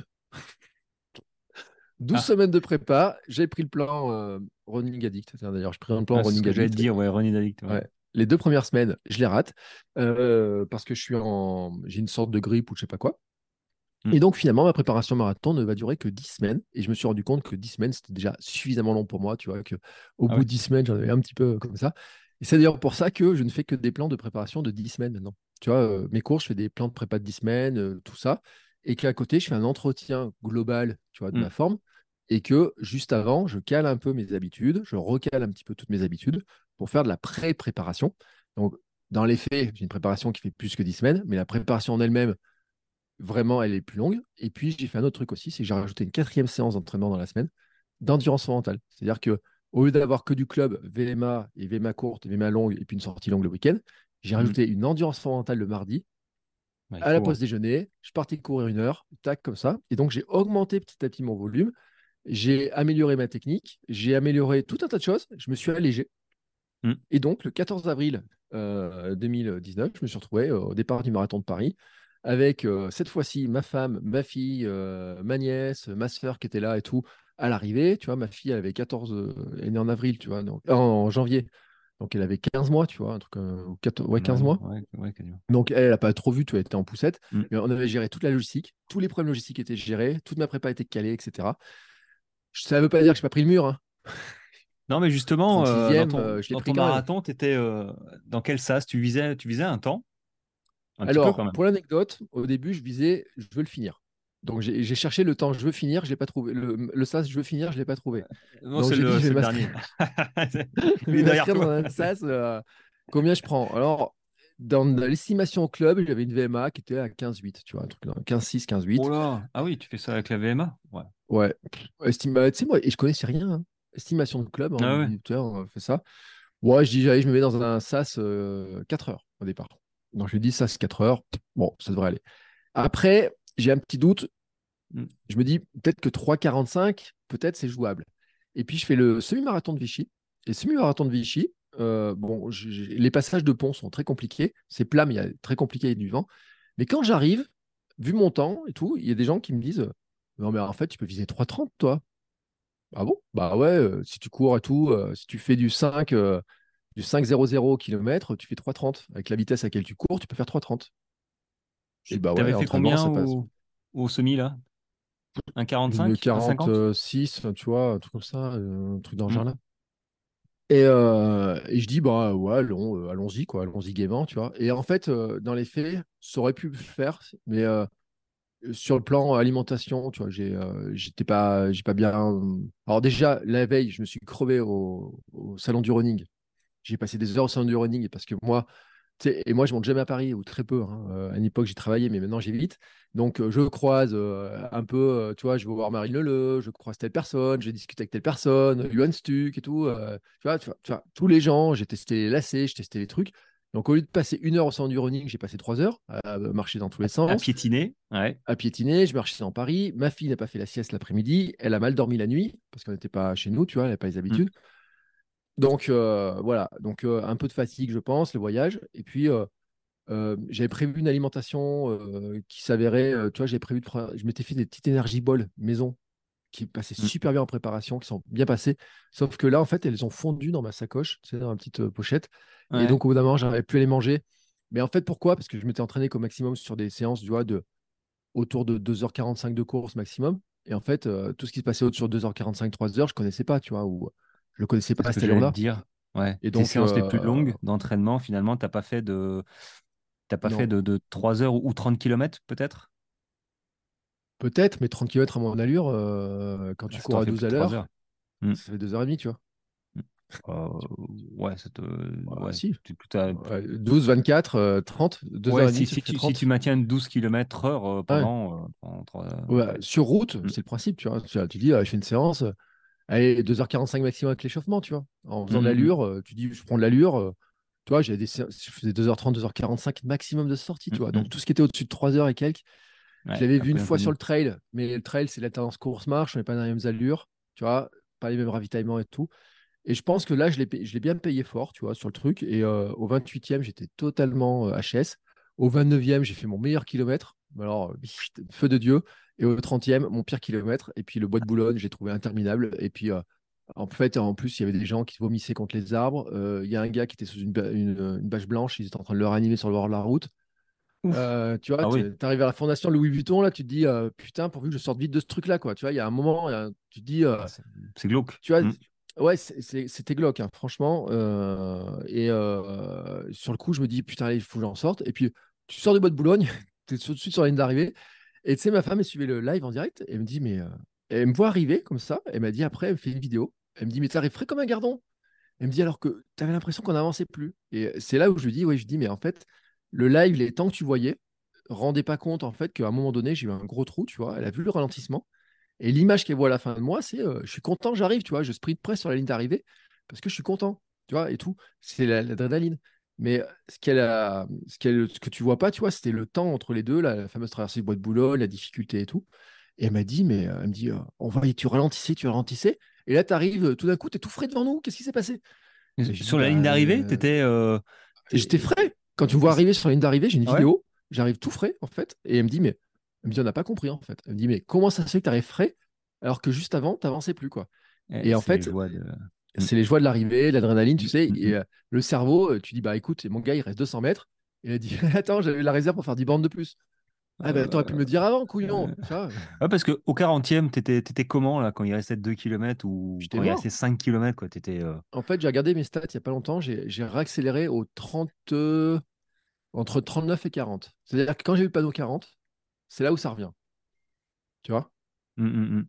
T'as t'as marché un peu petit près peu ou Ouais, j'ai marché sur les ravitaillements. Parce que euh, euh, les aussi. premiers ravitaillements, je marchais pas. Et puis après, il y avait beaucoup de monde, ça glissait un peu. Mm. Euh, j'ai même raté une poubelle avec ma, petite bouteille d'eau. J'ai raté une poubelle. Je suis revenu en arrière pour la remettre dedans, tu vois, et tout. Je, dis, Eh, suis pas un coureur cacra, moi, tu vois. Je vais être un coureur propre quand même. Je suis écolo, je suis propre. Ah, mais il faut, hein, il faut. Je, je, je- je suis pas un trailer, quoi. Ouais, c'est une blague. Eh, Non, Ceci étant dit, ça? Ouais, vas-y, hein, vas-y. parce que les, les sticks de gel sur les chemins, après certains trails, putain, franchement, attends, moi déjà, je suis pas très gel. Des mecs qui courent à 8 à l'heure, et qui prennent des gels, je trouve pas ça, je trouve ça un peu, tu vois, dis, mais en plus, ils les jettent par terre. Et alors, ils prennent même pas le temps d'aller les rechercher. Je dis là, les gars, c'est pas correct. Tu Moi, vois, moi, je bon, peux pas, bref. je peux pas te dire. Je peux pas te dire. Je suis, je suis, je suis- vu que je suis premier, euh, je vois pas. euh, je, Ouais, mais pas c'est ça, c'est, tu ramasses, tu fais comme Kylian, tu vois, euh, partir en arrière, aller chercher son gel, revenir et tout, tu vois. Ouais, Mais bref, euh, tu vois, moi, il y a des pas, trails, des hein. fois, euh, je vois les mecs sur les, euh, sur les trucs, je me dis, attends, il y a des trails, il y a des gels partout, des, des gens qui courent pas vite et tout, euh, qui prennent des gels, déjà, je comprends pas. Tu vois, dans ma logique, déjà, je me dis, est-ce qu'ils ont vraiment besoin de prendre ce gel-là? Parce que j'ai vu des courses de 12 où des mecs partaient avec trois gels au départ, tu vois, sur des Ouais. trails. Tu vois, je me dis, là, c'est le marketing. C'est mon post d'aujourd'hui sur Insta, j'ai fait un truc, ça me gonfle, mais bon, on Ouais, les ça, glucides, on est parti pour deux heures. Tu vois, sur les glucides, ça me gonfle, ça me gonfle, cette histoire-là, c'est pas possible. d'accord. Je suis assez d'accord. Et, en fait, tu vois, moi j'avais dit, ouais, non, tant pis, c'est pas grave, je vais marcher, je vais marcher un peu. Et en fait, ça m'a fait du bien. Mais tu sais qu'après, c'est qu'après, mais moi j'ai appris, je pars de zéro, j'ai appris tellement de trucs avec les podcasts que quand je croise un mec comme Bruno Hobby dans mes podcasts et que Bruno Hobby, on parle de stratégie d'alimentation et qui me dit, ouais, mais il me dit, moi, tous mes coachés, je leur dis de marcher sur marathon pour prendre le ravitaillement. Je dis, bah attends, tu me rassures, c'est ce que je fais naturellement, tu vois. L'an dernier, j'ai fait un semi à Vichy, j'ai refait le semi de Vichy. Et, euh, et je le fais en 1h39. Et en Pas mal. 1h39, alors que j'avais fait 1h46, tu vois, 4 ans avant, en étant plus, Ouais. euh, plus affûté, etc. Et, euh, et en ayant subi une opération du genou entre-temps, tu vois. Et en ayant perdu 3 points de VMA. Officiellement, j'ai perdu 3 points de VMA. Et que j'ai refait parce que je suis feignasse en VMA.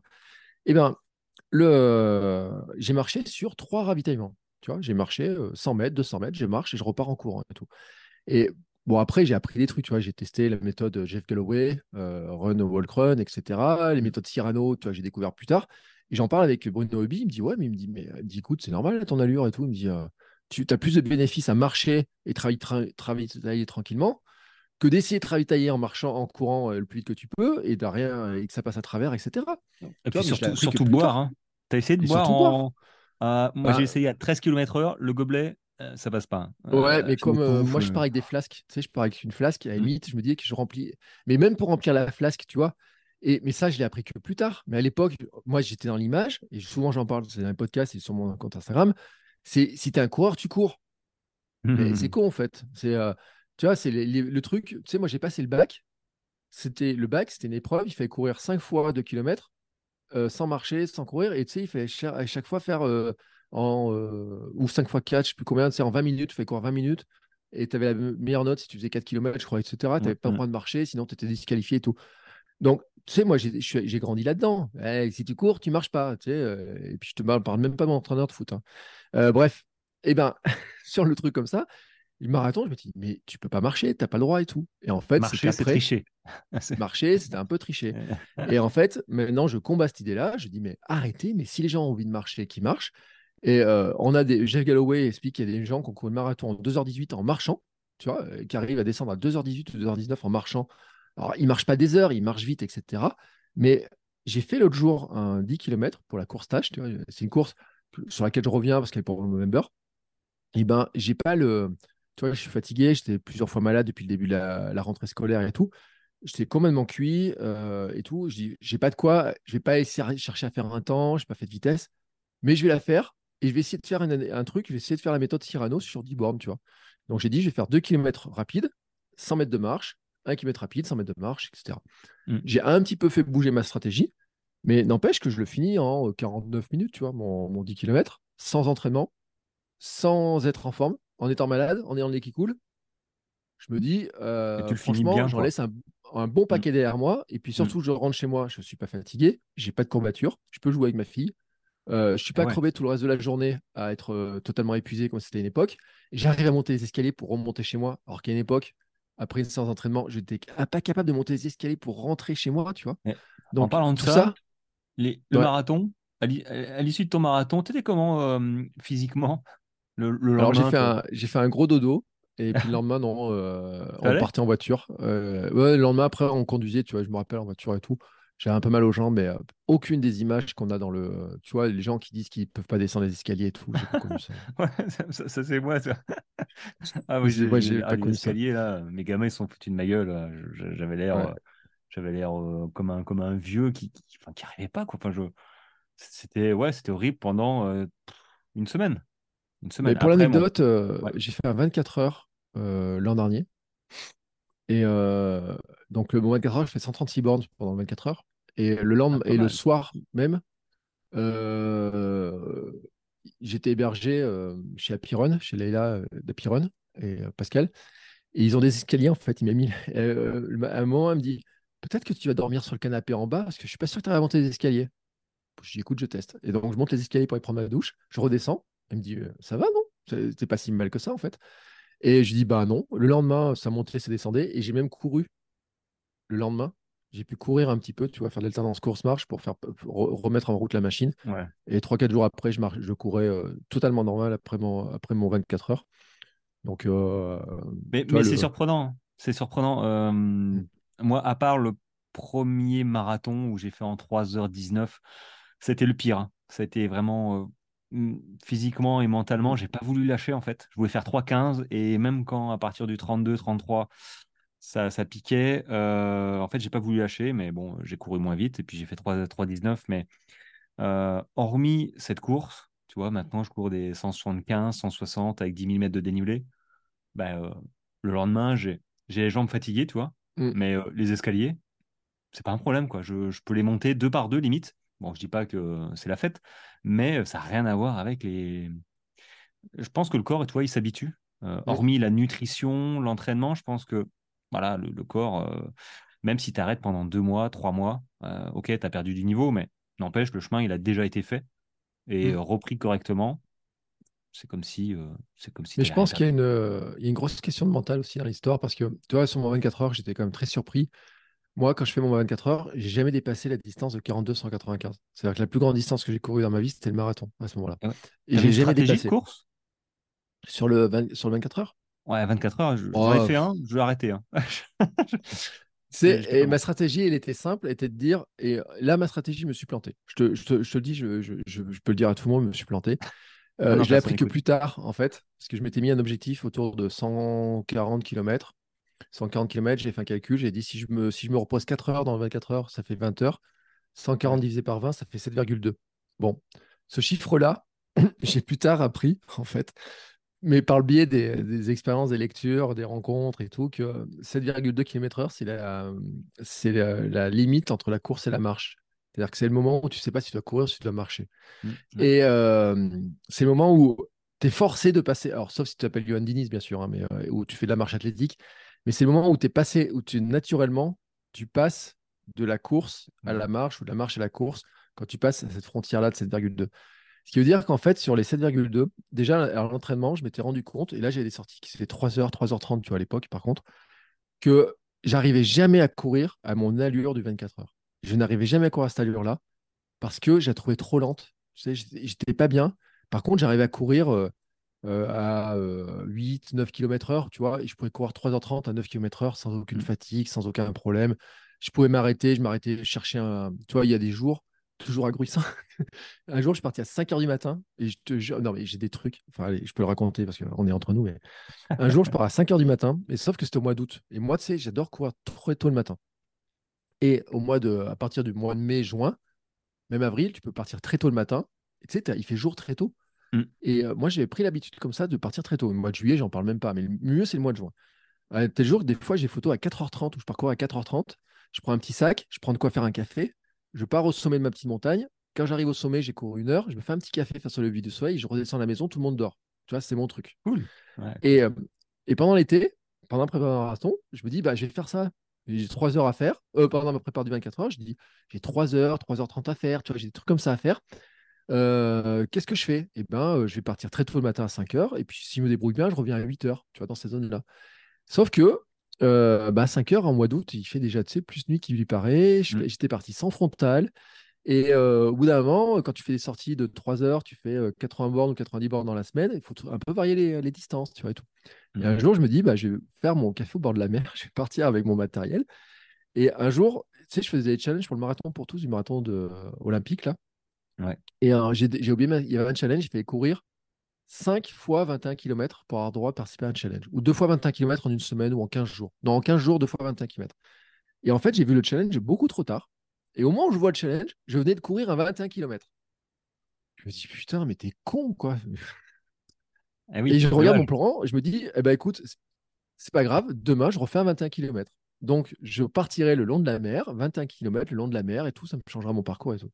Et ce jour-là, je pars, et tu sais, il y a de l'éclairage au bord de la mer. Donc, ça va. Mm. Et puis, je pars, et puis j'arrive sur la plage, et sur la plage, il n'y a plus rien. Eh oui. La lune, il n'y avait pas de lune ce jour-là, tu vois, alors que Ah. des fois, j'ai couru avec la pleine lune, tu vois à peu près. Il n'y avait pas de lune, il n'y avait euh, rien. Juste le bruit de la mer. Et alors, à ce moment-là, tu sais, j'ai posé mes chaussures, j'ai posé mes chaussures, j'ai prises dans mon, dans- à, à la main. J'ai mis les pieds dans l'eau et j'ai dit, je vais courir juste avec l'eau, tu vois, pour arriver à me guider. Donc, j'ai couru comme ça. Et puis, par moment, je sortais, euh, tu sais, moi, la lumière de mon téléphone. Tac, tac, tac. Et à un moment, je cours comme ça dans l'eau et je lève mon truc et je vois une lumière en face de moi. Il y avait quelqu'un d'autre qui courait. Il était 5h30 du matin. On était deux couillons à, à courir. À la Et lampe. à euh, avoir le même truc, à se dire putain, mais merde de nuit, tu vois. Et alors, avec nos petites lumières comme ça, tu sais, de téléphone. Et hop, et après, on s'est croisé dans l'autre sens, on a rigolé. Et ce qui est drôle, c'est que ce jour-là, j'ai fait, euh, pour arriver à faire ça, j'ai fait deux fois l'aller-retour. Tu vois, j'ai fait 5 km dans un sens, 5 km dans l'autre, parce que la Mm. plage, j'ai fait 5 km de long. Et hop, j'ai fait ça dans un sens, dans l'autre. Et quand j'ai fait mes 20 bornes, je dis, j'ai regardé mon, ma montre, j'ai dit, ah, j'ai fait 21 bornes. J'ai, les gens étaient en train de regarder le lever du soleil, tu sais, les gens ils se levaient juste pour voir le lever du soleil. Moi, ça faisait déjà deux heures que je courais. Et là, je me suis, j'ai regardé le truc, j'ai dit, putain, quand même, t'es bien, mais il manque un truc. Et là, j'ai tout posé, je me suis foutu à poil, je suis allé, je suis allé nager, tu vois. Et j'ai regardé le lever du soleil dans la flotte, à poil, en train de nager, tu sais. Et Ouais, j'ai dit, et ben, si tu vois, la course à pied, ça permet de faire des trucs, j'aurais jamais imaginé que je pouvais le faire. Et tu vois, il y a les courses, il y a tous ces trucs-là. Mais ce jour-là, quand même, ça m'a allumé une lumière sur l'aventure. Tu vois, sur un côté, euh, tu vois, entre me faire mon café, partir tôt le matin à la frontale, aller me faire mon café au sommet d'une montagne, voir le lever du soleil, aller me baigner comme ça après avoir couru et tout. Mm, mm, Je mm. peux dire que l'été dernier, j'en ai fait 5-6 fois. Ma fille elle me disait Papa, tu t'es baigné aujourd'hui? Alors la première fois, elle me dit t'es baigné sans maillot? Je dis Ouais, mais toi. Ça fait bien. sur c'est Instagram, bien. si vous cherchez bien, il y a même une photo. Alors, Ouais, je dis, euh, je dis Oh, mais euh, on voit pas mes fesses. Et ma femme me dit Euh, Je crois un peu que si, quand même, tout. Bon, je pas été. Bref. Mais C'est- sur le coup, tu vois, ça m'a allumé en fait de dire que quand tu cours, quand tu, en tout cas, quand tu bouges, tu peux faire des trucs que tu fais pas d'habitude. Tu vois, ce truc-là, comme ça. Et donc, des fois, je dis, bah, je vais aller chercher euh, un pain au chocolat à 15 bornes en courant. Je vais le manger au bord de la plage. Je reviens, ça me fait 30 bornes. C'était ma préparation pour le 24 heures, tu vois, typiquement. Et j'ai fait des trucs comme ça. Mais j'arrivais jamais à courir à cette allure de 7,2 km/h. Tu vois, je disais, mais c'est trop lent, j'arrive pas, tu vois. Puis quand tu t'entraînes autant et que tu fais des semaines à 90 ou 100 bornes, tu as la caisse. Tu vois, tu as la caisse, tu as la caisse, tu as la caisse. Ouais, ouais, tu l'as fait, ouais. Donc, tu n'y arrives plus. Et donc, Mhm. tu arrives le jour de la, du, du départ bah, et tout. Je me dis, bon, bah, je vais essayer de courir à ça. Et puis, je regarde mon truc, 7,2, 7,2, tout. J'y arrive pas, j'y arrive pas, j'y arrive. Je je tiens pas, je tiens pas. C'est pas possible. C'est soit je vais plus lentement et je marche, soit je cours plus rapidement. Et donc, au bout d'un moment, j'ai fait, euh, j'ai lâché mon plan. Tu vois, j'ai dit, euh, au lieu de me faire une moyenne horaire de 7,2 sur les 20, sur 20 heures, je vais courir comme je le sens et je vais marcher comme je le sens. Et Mm. donc, j'ai fait ça. Quand il y avait des boucles de 1 à 6. Et, euh, et pour revenir, pourquoi je t'explique ça? C'est parce que à un moment donné, euh, donc la course a p- parti le matin, je crois que c'était à 10h. Mm. En fin de journée, il y a euh, le. Moi, tu sais, je commence- il faisait chaud et tout quand même. hein. C'était en Bretagne, mais c'était en octobre, le 1er d'octobre, c'était le jour de mon anniversaire. Et j'avais fait ça pour mon anniversaire, c'est pour fêter mon anniversaire. euh, encore un truc. Et j'avais 24 dit. Beau cadeau. et mon prochain, ouais, mon cadeau. Et donc, j'ai j'ai dit, maintenant, j'attends la nuit, j'attends la nuit, parce que tu vois, j'aime bien courir le soir, très tard le soir, j'aime bien aussi, ou très tôt le matin, mais j'aime bien cette ambiance de la nuit, là, tu vois. Et j'ai dit, j'attends la nuit, ça me redonnait les forces, tu vois, ça me redonnait l'énergie. Mm. Il faisait chaud dans la journée, tu vois, et tout, j'étais pas très bien et tout, sur un moment. Et donc, je dépasse la fameuse barre des 42-195. Et là, euh, un gars, un invité que j'ai eu sur le podcast, m'avait dit ah, quand tu rentres dans l'ultra, tu dépasses les 42-195. Il me dit tu fais une photo de ta montre. Parce que là, tu rentres dans l'ultra, tu rentres dans l'inconnu. Tu sais, il m'a dit ça. Je l'ai fait, hein, tu sais, pour marquer le, ch- le coup. Tac, je fais ça. Et puis, je vois le temps passer. Et puis, la nuit commence à arriver, tu vois. Le soleil commence à baisser. Et là, j'ai pris mes écouteurs et j'ai commencé à courir. Et là, j'ai commencé à faire des moyennes, mais qui étaient super élevées, quoi. C'est-à-dire que mes 7,2 de moyenne et tout que j'avais prévu, Ils ont pété. je les ai fait, mais valdinguer. Et j'ai peut-être fait euh, une demi-heure, trois quarts d'heure. Et je passais au ravitaillement. Et en me demandant, euh, il me demandait, ça va? Je dis, Oh je dis, je comprends pas. Ça fait 60 bandes que je cours, j'ai jamais autant d'énergie. Tu vois, j'ai jamais couru ouais, ouais. aussi vite dans l'année qu'à ce moment-là. Et je comprenais pas, tu vois. Et le truc, alors après, ça a fini par me rattraper, tu vois, dans la nuit, à un moment où j'étais totalement cuit, j'ai des, euh, des contractures, je suis passé au massage et tout, tu vois, pour les faire passer. Le lendemain matin, j'avais mal aux jambes, tu vois, j'ai quand même mal aux jambes. J'ai une Mm. apparition euh, un peu mystique qui m'a. Enfin, un peu mystique. Euh, elle n'était pas mystique, mais c'était un, un vrai monsieur qui est apparu, qui m'a confirmé que ma vision du futur que j'avais était réalisable, parce que lui, il l'a réalisé lui-même, c'est d'être, de bien vieillir et de courir jusqu'à 80 ans, tu vois. Ah, ah bah, j'espère. Bah ouais, mais euh, quand tu, euh, quand tu fais euh, 107 kilos à 35 ans, et euh, tu vois, bon, ouais, tu ronfles et mais tout. bon, Bon, j'étais. ça faisait un moment Bon, que tu courais là, que. voilà. T'imagines au départ, courir 24 heures quand tu dis ça. euh, J'ai dit ça à un Mm, moment à un de mes clients. Bon, là, mm. je, je- là, je vais faire euh, samedi, là, je vais faire un 24 heures. Et, et le, et le gars, il me dit euh, en voiture? Hop, Bah, bien dis, sûr. ah oui, ah, c'est vrai que j'ai pas pensé. Je lui dis, non, non, bah, non, non, à pied. Non, non, bon, j'ai pas fait 24 heures parce que je, je l'ai fait pire que toi, moi, dans ma stratégie. hein. Euh, Moi, je me suis dit, euh, je me suis dit, écoute, euh, je vais faire par marathon, en fait, euh, par Mm, palier, par paquet de marathon de, de 4 heures. Moi, le marathon, euh, 3 heures- 3h30, c'est un marathon tranquille pour moi. Euh, donc, je me suis dit, bon, ouais, tu mets 4 heures, tranquille, tu cours à 10 km heure, et puis tu t'arrêtes euh, une demi-heure ou une heure entre chaque marathon, en fait. Ouais, c'était ça, Ouais. quatre marathons ou 5, et euh, une heure entre chaque marathon. Bon, euh, c'était au mois de mai euh, cette année, ou l'année dernière, cette année, je sais plus, cette année, je crois. Bon, euh, c'était le premier week-end où il a fait super chaud et les gens vomissaient devant moi. Ah ouais. c'était ah, Albi? Albi, ouais. Ouais, c'était Albi. Ouais, tout le monde a pris un coach, un coach Ah, surchauffe. c'est, Bah, ah, ça, ah, j'étais le seul. J'étais le seul en fait avec mon camelback de, de trailer, tu vois. Je m'étais posé la question, je me suis dit, bon, est-ce que je prends. Euh, je voyais tous là avec leurs gourdes. euh, Tu passes entre les stands, tu vois. Alors moi, ça c'est Mm, inconnu pour moi. Je ne comprenais pas mm. comment. euh, bah, ils, étaient- ils sont hyper organisés, les gars. hein. Ils sont avec les Ouais. glacières, et tout. C'est c'est des stands Mm. de Formule 1. Tu es là, tu dis, C'est wow. magique. T'es là, tu dis, ouf. Et moi, j'étais tout seul. Euh, Bon, il y avait ma femme, mais je leur ai envoyé. Je lui dit, bon, retourne à la maison. je, je fais mes boucles d'un kilomètre cinq là. et, euh, et du coup, j'étais bien content quand même d'avoir ma poche à eau dans le dos parce Ouais. que voilà, j'ai Mm. pu téter euh, pendant tout le temps. Et euh, finalement, ouais, j'ai fait euh, mon premier marathon, je l'ai fait en 3h30, 40 non, 4 heures, et j'ai dit, ça va pas le faire. Mm. Non, ça, ça, ça va pas le faire. Du coup, toi, j'ai fait Et 70 ouais. bornes et, Il y a beaucoup de gens qui ont fini dans les bacs à glaçons, qui ont fini. Il y a eu beaucoup d'abandons. C'était un sport beaucoup de. France. Ouais, Moi, ouais, j'ai ouais. eu un.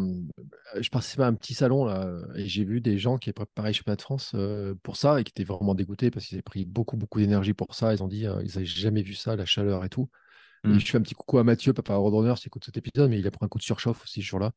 Euh, passer des heures dans un petit bac de glaçons, tu vois, pour refroidir. Enfin, les uns les autres, ils ont tous un peu fait ça. C'était euh, horrible. hein. Enfin, ouais, c'était le premier week-end, pas de bol. hein. ouais. Vraiment le premier week-end, C'est. euh. Parti à 10h, 10h du matin. Et ouf je- Alors moi, bon, ça m'a pas choqué tant que ça, la chaleur, parce que j'ai l'habitude de... Avec les trails, bon, c'est des expériences.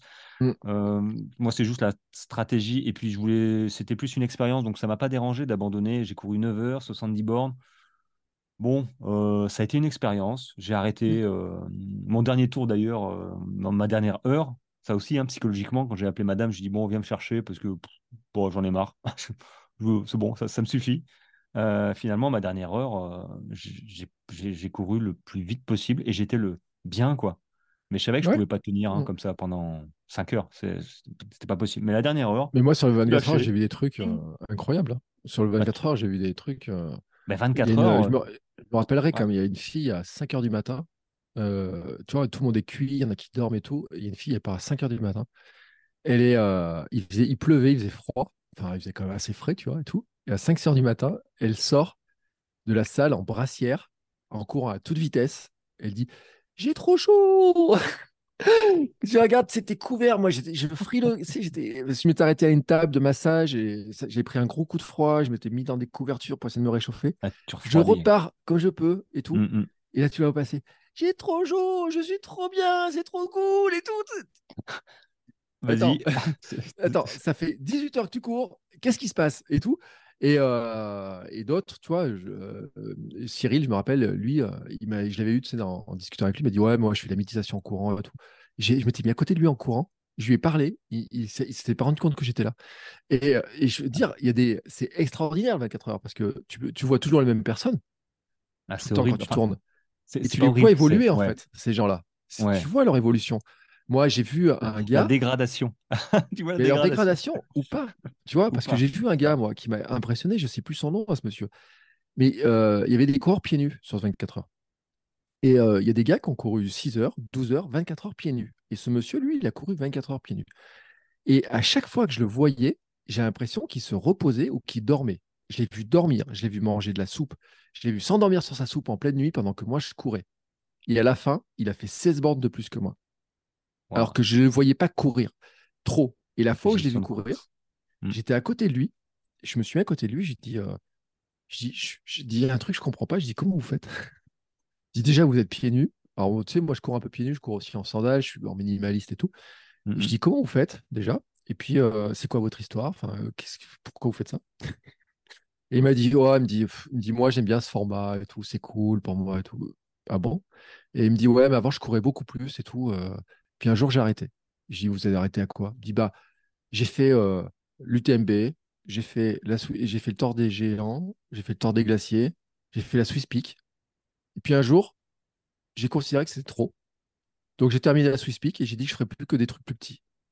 24 heures. De C'est pas 24 mal. hein. c'est c'est plus petit.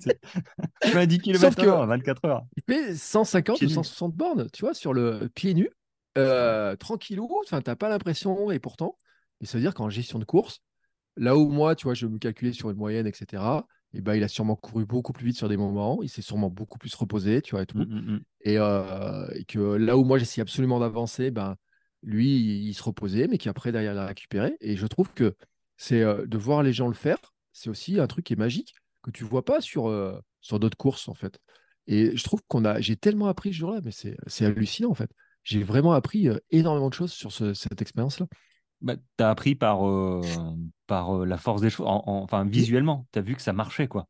Ouais, J'ai vu ce qui Et- marchait, j'ai vu que euh, mon, mon pensée, ma pensée. Jour-là, je faisais un podcast en direct. Tu J'ai enregistré mes séquences de podcast. Mhm. Pendant... Donc, vous pouvez le revivre, hein, même le massage ou pendant lequel je jure, tout est enregistré, tout est diffusé. Et euh, je... il y a un moment, tu sais, je m'étais fait une réflexion, parce que je suis, je suis formé en préparation mentale et tout aussi. Mhm. Je m'étais fait la réflexion. Euh, je regardais le classement. À un moment, je me suis mis à regarder les classements. Et dans ma catégorie, j'étais quatrième de mon classement, catégorie master. Et Pas je mal. regardais ce truc-là, et euh, je m'étais accroché, je me suis dit, et si je devenais troisième? Si je faisais un podium dans ma catégorie? Tu vois, j'ai Mm. basculé dans ce truc-là. Et j'ai commencé à tourner et je m'accrochais en disant oh non, mais il faut que tu continues parce que tu es dans ton podium, tu es dans ton podium, tu es dans ton podium, tu es dans ton podium et tout. Et à un moment donné, je me suis arrêté et je me dis mais, mais tu es complètement con en fait. Je dis mais tu sais pas qui est le premier, tu sais pas qui est le deuxième, tu sais pas qui est le troisième. Ah ouais. Mais à tout moment, le gars qui est troisième, ça se trouve, il dort. Et quand il va repartir à fond, de toute façon, tu pourras rien y faire. Mm. Le résultat que tu vois là, cette ligne-là, en fait, n'est juste qu'un un, un point information. Ouais. une information, et ce n'est pas un truc sur lequel tu as la main. Mm, mm. C'est-à-dire que le premier aurait pu abandonner, je me retrouvais deuxième ou troisième, et je pouvais, ça aurait été bien, mais je pouvais rien y faire. Mais le mec qui était troisième pouvait redémarrer, me doubler parce qu'il était frais comme un gardon, il avait, il avait récupéré, me doubler sans que je me rende compte parce qu'on tournait euh, sur une boucle, mais pas en même temps. Et je pouvais rien y faire non plus. Et à ce moment-là, je me suis dit, concentre-toi d'abord sur ce que tu fais toi, fais-le le mieux que tu peux, et arrive jusqu'au bout, ça, à 10 heures, là, arrive jusqu'au bout. Et ce jour-là, tu vois, dans mes pensées, j'ai fait des, euh, j'ai fait des audios, j'ai raconté ça et tout.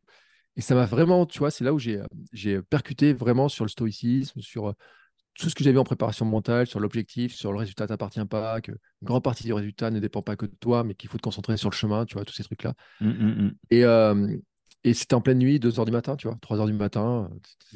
Qu'est-ce que je fous là euh, penser à 2h du matin euh, avec la Qu'est-ce que je fous fatigue. là euh, 3 heures ouais, du matin.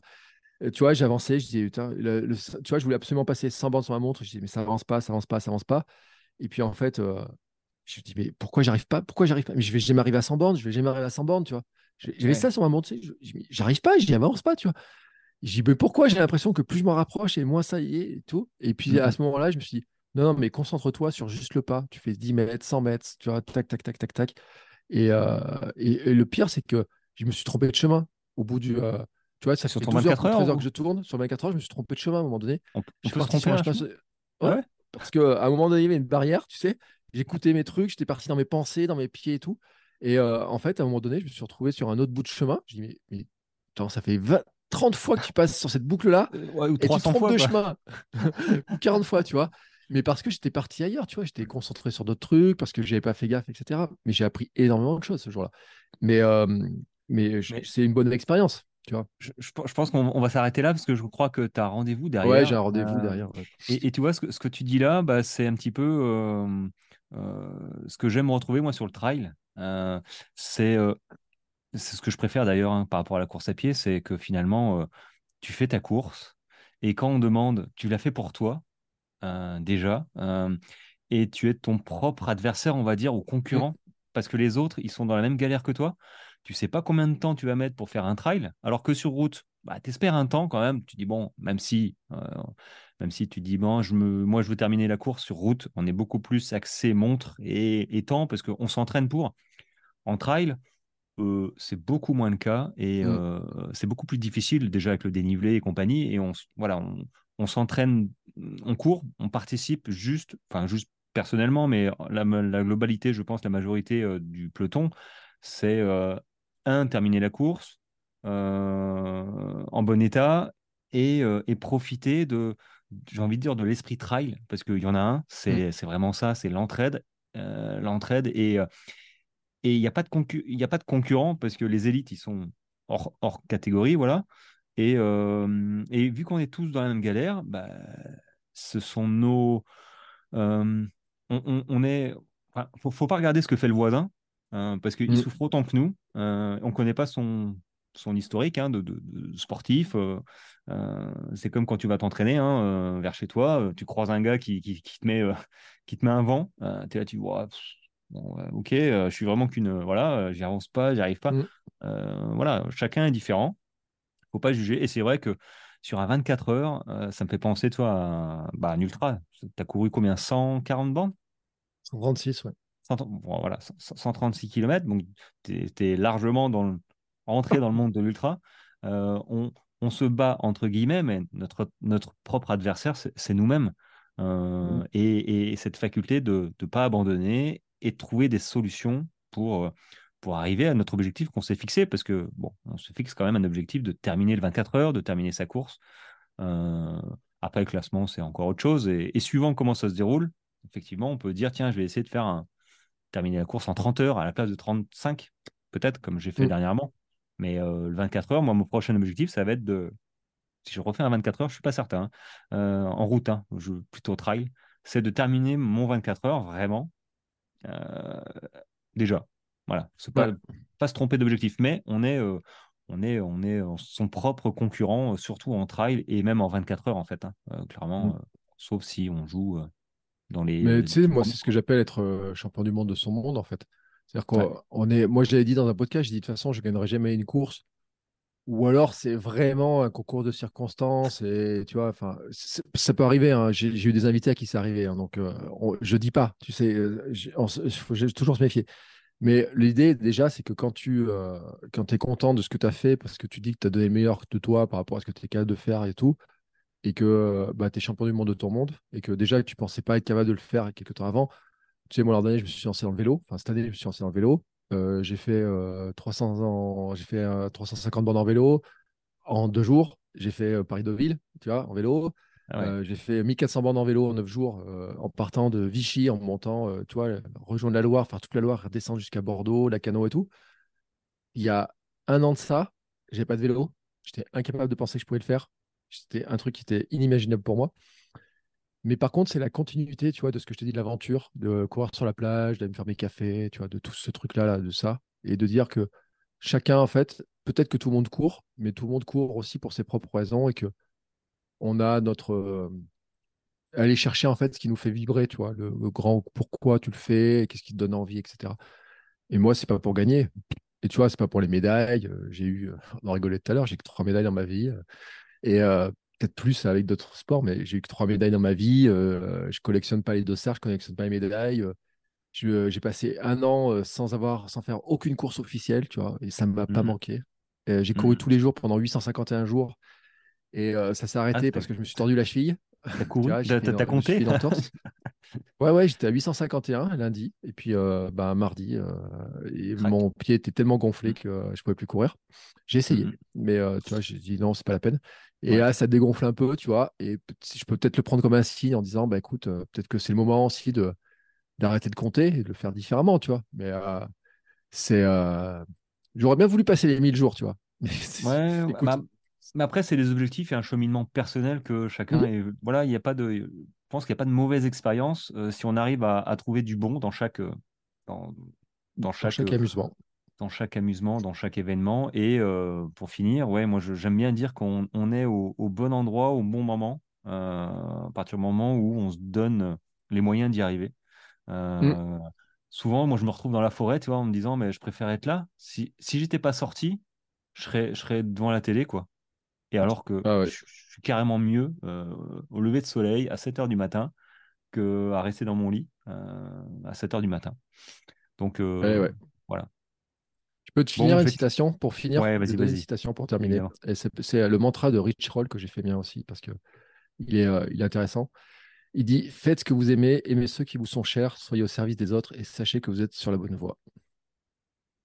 Bon, ben voilà. Voilà. Et lui, il a eu cette illumination un jour après avoir fait euh, 7 Ironman pour faire le tour de- des îles d'Hawaï.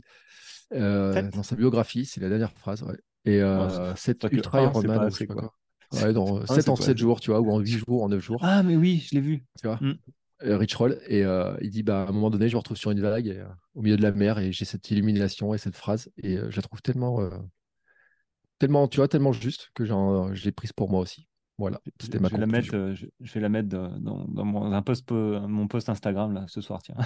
Ouais, voilà. Avec euh, ton petit nom en dessous quand même. Ouais, tu dis merci. euh, mais c'est Merci, surtout merci Rich. Merci Rich Roll. Ouais, ouais, ouais. Bon, bah, ça marche. Merci beaucoup, Bertrand, en tout cas, d'avoir pris le temps. euh, Bah écoute, merci à toi aussi. Et, euh, et peut-être qu'on sera amené à, à- à rediscuter parce que j'ai l'impression qu'on a encore pas mal de choses à dire euh, et que tu as, au pas mal de défis encore. hein. Il y a Euh, d'autres bah, trucs. euh, entre le marathon, il s'en est pas. Oh, bah, on a parlé du 24 heures et tout. Attends. Et on a dit presque ouais, l'essentiel. hein, euh, À part la course tous les jours, tu, je t'ai pas parlé quand je cours pieds nus euh, dehors et que je fais peur aux gens. euh, Ah non. Bon, il faudra que ouais. je te réinvite euh, sur, mon, sur mon podcast en tout cas. Bon, merci beaucoup Bertrand. Je te souhaite Merci une bonne toi. journée et, euh, et de bons runs à venir hein, et de bons objectifs. Je sais pas, c'est quoi ton prochain? Bah, pour l'instant, c'est euh, de soigner mon, ma mon, mon pied, parce que là, oui. j'ai a priori une entorse, donc j'ai pas fait le contrôle, mais euh, c'était bien enflé. Euh, j'avais euh, l'ambition de faire les 12 euh, travaux d'Amstérix, euh, Ah. parce que Hamster, c'est mon slogan, tu sais, c'est mon logo. Ouais. Donc, je voulais faire les 12 travaux d'Amstérix. Euh, et l'idée, c'était au début, je voulais faire 12 marathons en 12 mois. Et euh, le problème, c'est que le marathon en janvier, c'est pas très facile à trouver, donc j'aurais pu en faire un tout seul dans mon coin, ou alors il fallait aller en Polynésie, à Moorea, tu vois, pour en faire un. Ah ouais. Euh, puis il y a des Il n'y en a questions pas de du tout en. France? Ouais, je crois qu'il y en a un dans les Yvelines, un truc comme ça, tu vois. Bon, à voir, à tester. Mais euh, sinon, ce serait de faire un défi euh, mensuel sur l'année avec un, un nocturne en février, un 37 en mars, peut-être un marathon un jour. Et puis le jour du marathon pour tous, du marathon olympique, c'est à Paris. Mm. Euh, ce qui est sûr, c'est que je ferai un marathon. Soit c'est le marathon pour tous, si j'arrive à avoir un dossard, soit c'est un marathon dans mon coin et j'inviterai tous ceux qui n'ont pas le marathon, qui, voudraient, qui auraient bien voulu faire le marathon pour tous, Mm, mm. qu'on fasse tous un marathon ce jour-là, histoire de, de le fêter avec une préparation et tout. Et puis, tu sais, j'ai pas fait le marathon de Lyon. J'ai jamais pu le faire, ça devait être mon premier marathon. Je pense qu'il est temps d'y retourner. Puis j'aimerais bien faire Nevers, et puis j'aimerais bien aller voir la médaille de, de Nantes aussi. Moi, je pense Euh, que il serait temps que, que tu t'achètes une paire de, de chaussures de trail. Mais j'en ai, j'en ai 5 ou 6 des paires de chaussures trail. Et, euh, la pour deux premières courses de l'an prochain, des- ce sera des trails. De toute façon, c'est sûr. Ce sera une nocturne, 21 km en nocturne en Ah, février, c'est pas mal ça. et 20 27 en, ou 37 en, en mars. Mais pour ça, il faut que je soigne le pied. Que... Ouais, ouais, ouais. Tout Ah, doucement, quoi. ouais, cool. si c'est une petite... ouais, elle doit pas être méchante, mais elle est là quand même. Quoi. C'est- C'est c'est deux, trois semaines euh, minimum. C'est la première de ma vie. Je n'en ai jamais fait. Hein Euh, ça fait Ma mal. kiné, pouvait... ma kiné pensait que je pouvais pas en faire parce que je suis tellement forte. Et ben, c'est le pied qui a lâché. Écoute, c'est comme ça. Ouais, bon, bah voilà, hein, ça fait partie de l'expérience de C'est coureur. et bon, partie du jeu. C'est le jeu. tu, tu vas te soigner, et puis voilà. Bon. Ouais, Allez, je te laisse maintenant. Merci beaucoup, merci Bertrand, en tout beaucoup. cas. Ciao. Et euh, j'ai bien noté ta, ta citation. Super. Ciao. Allez, ciao, ciao, Bertrand. Il fallait bien que ça s'arrête un jour. Voilà, ça a duré une heure et demie, il avait rendez-vous. J'espère que tu as apprécié cet échange. Euh, un petit peu en dehors euh, des traditionnels épisodes du podcast. Voilà, ça m'a fait plaisir. Il a un parcours atypique. Hein. Je pense que plusieurs se reconnaîtront et, euh, et il n'a pas lâché. Il s'écoute. Il a maintenant un programme à lui aussi basé sur le mouvement. Donc, je t'encourage à un déjà l'écouter et deux aller voir un petit peu ce qu'il propose parce que c'est très intéressant. Voilà. en tout cas, j'ai pris un un, immense plaisir à discuter avec lui. C'était, c'était sympa, c'était très sympa et ça m'a fait drôle hein, pour tout te dire hein, de, de, le voir moi en visio et euh, de l'écouter alors qu'avant je l'écoutais en, dans les oreilles en, podcast. Donc c'était, euh, c'était sympa, j'ai bien aimé. Euh, il est hyper accessible donc ça c'est cool. mais vous pouvez le retrouver hein, sur Insta, il y a aussi un Bertrand Soulier. Je, crois que c'est Bertrand Soulier au kilomètre 42. Vous, tapez sur la barre de recherche, vous allez, euh, vous allez le choper, il n'y a pas de souci. En tout cas, voilà. Euh, bon, pas plus. Hein. Je te dis prochain épisode lundi avec une autre personne, un autre coureur qui a fait la diagonale des fous. Euh, c'était cool. Donc voilà, ce sera le dernier hein, qui va parler de son expérience de la Diagonale des Fous, euh, comment il en est arrivé à courir, euh, son, parcours. Hein. Ça a duré un petit moment aussi. Je pense que c'est le plus long épisode de la série du podcast à voir. Hein. Mais en tout cas, on court pas, on court pas un ultra, surtout la Diagonale des Fous par hasard, sans se préparer. Euh, encore que, non, sans se préparer quand même, tout le monde est préparé à, courir 160, euh, plus de 160 km et 10 000 mètres de dénivelé euh, dans les conditions où, ça se passe. Hein. je veux dire, la Réunion, c'est pas, pas les Alpes non plus. Les, conditions climatiques sont vraiment particulières. Donc, je pense que c'est ça le, plus dur avec les marches. Hein. Je pense que le terrain qui est très technique, très casse-gueule, hein, pour, pour prendre un mot que tout le monde comprend, euh, c'est ça qui, met la particularité à cette course. Donc il, va, il, m'en a parlé et euh, j'ai tout enregistré et ça sort lundi prochain euh, dans les bacs à 1h05 du matin pour ceux qui travaillent la nuit. Voilà, une petite dédicace, une petite dédicace pardon, à ceux qui travaillent la nuit parce qu'il y en a quand même un petit paquet quand même. Voilà, sur ce les amis, passez une bonne fin de semaine, un bon week-end et on se retrouve lundi prochain. Ciao ciao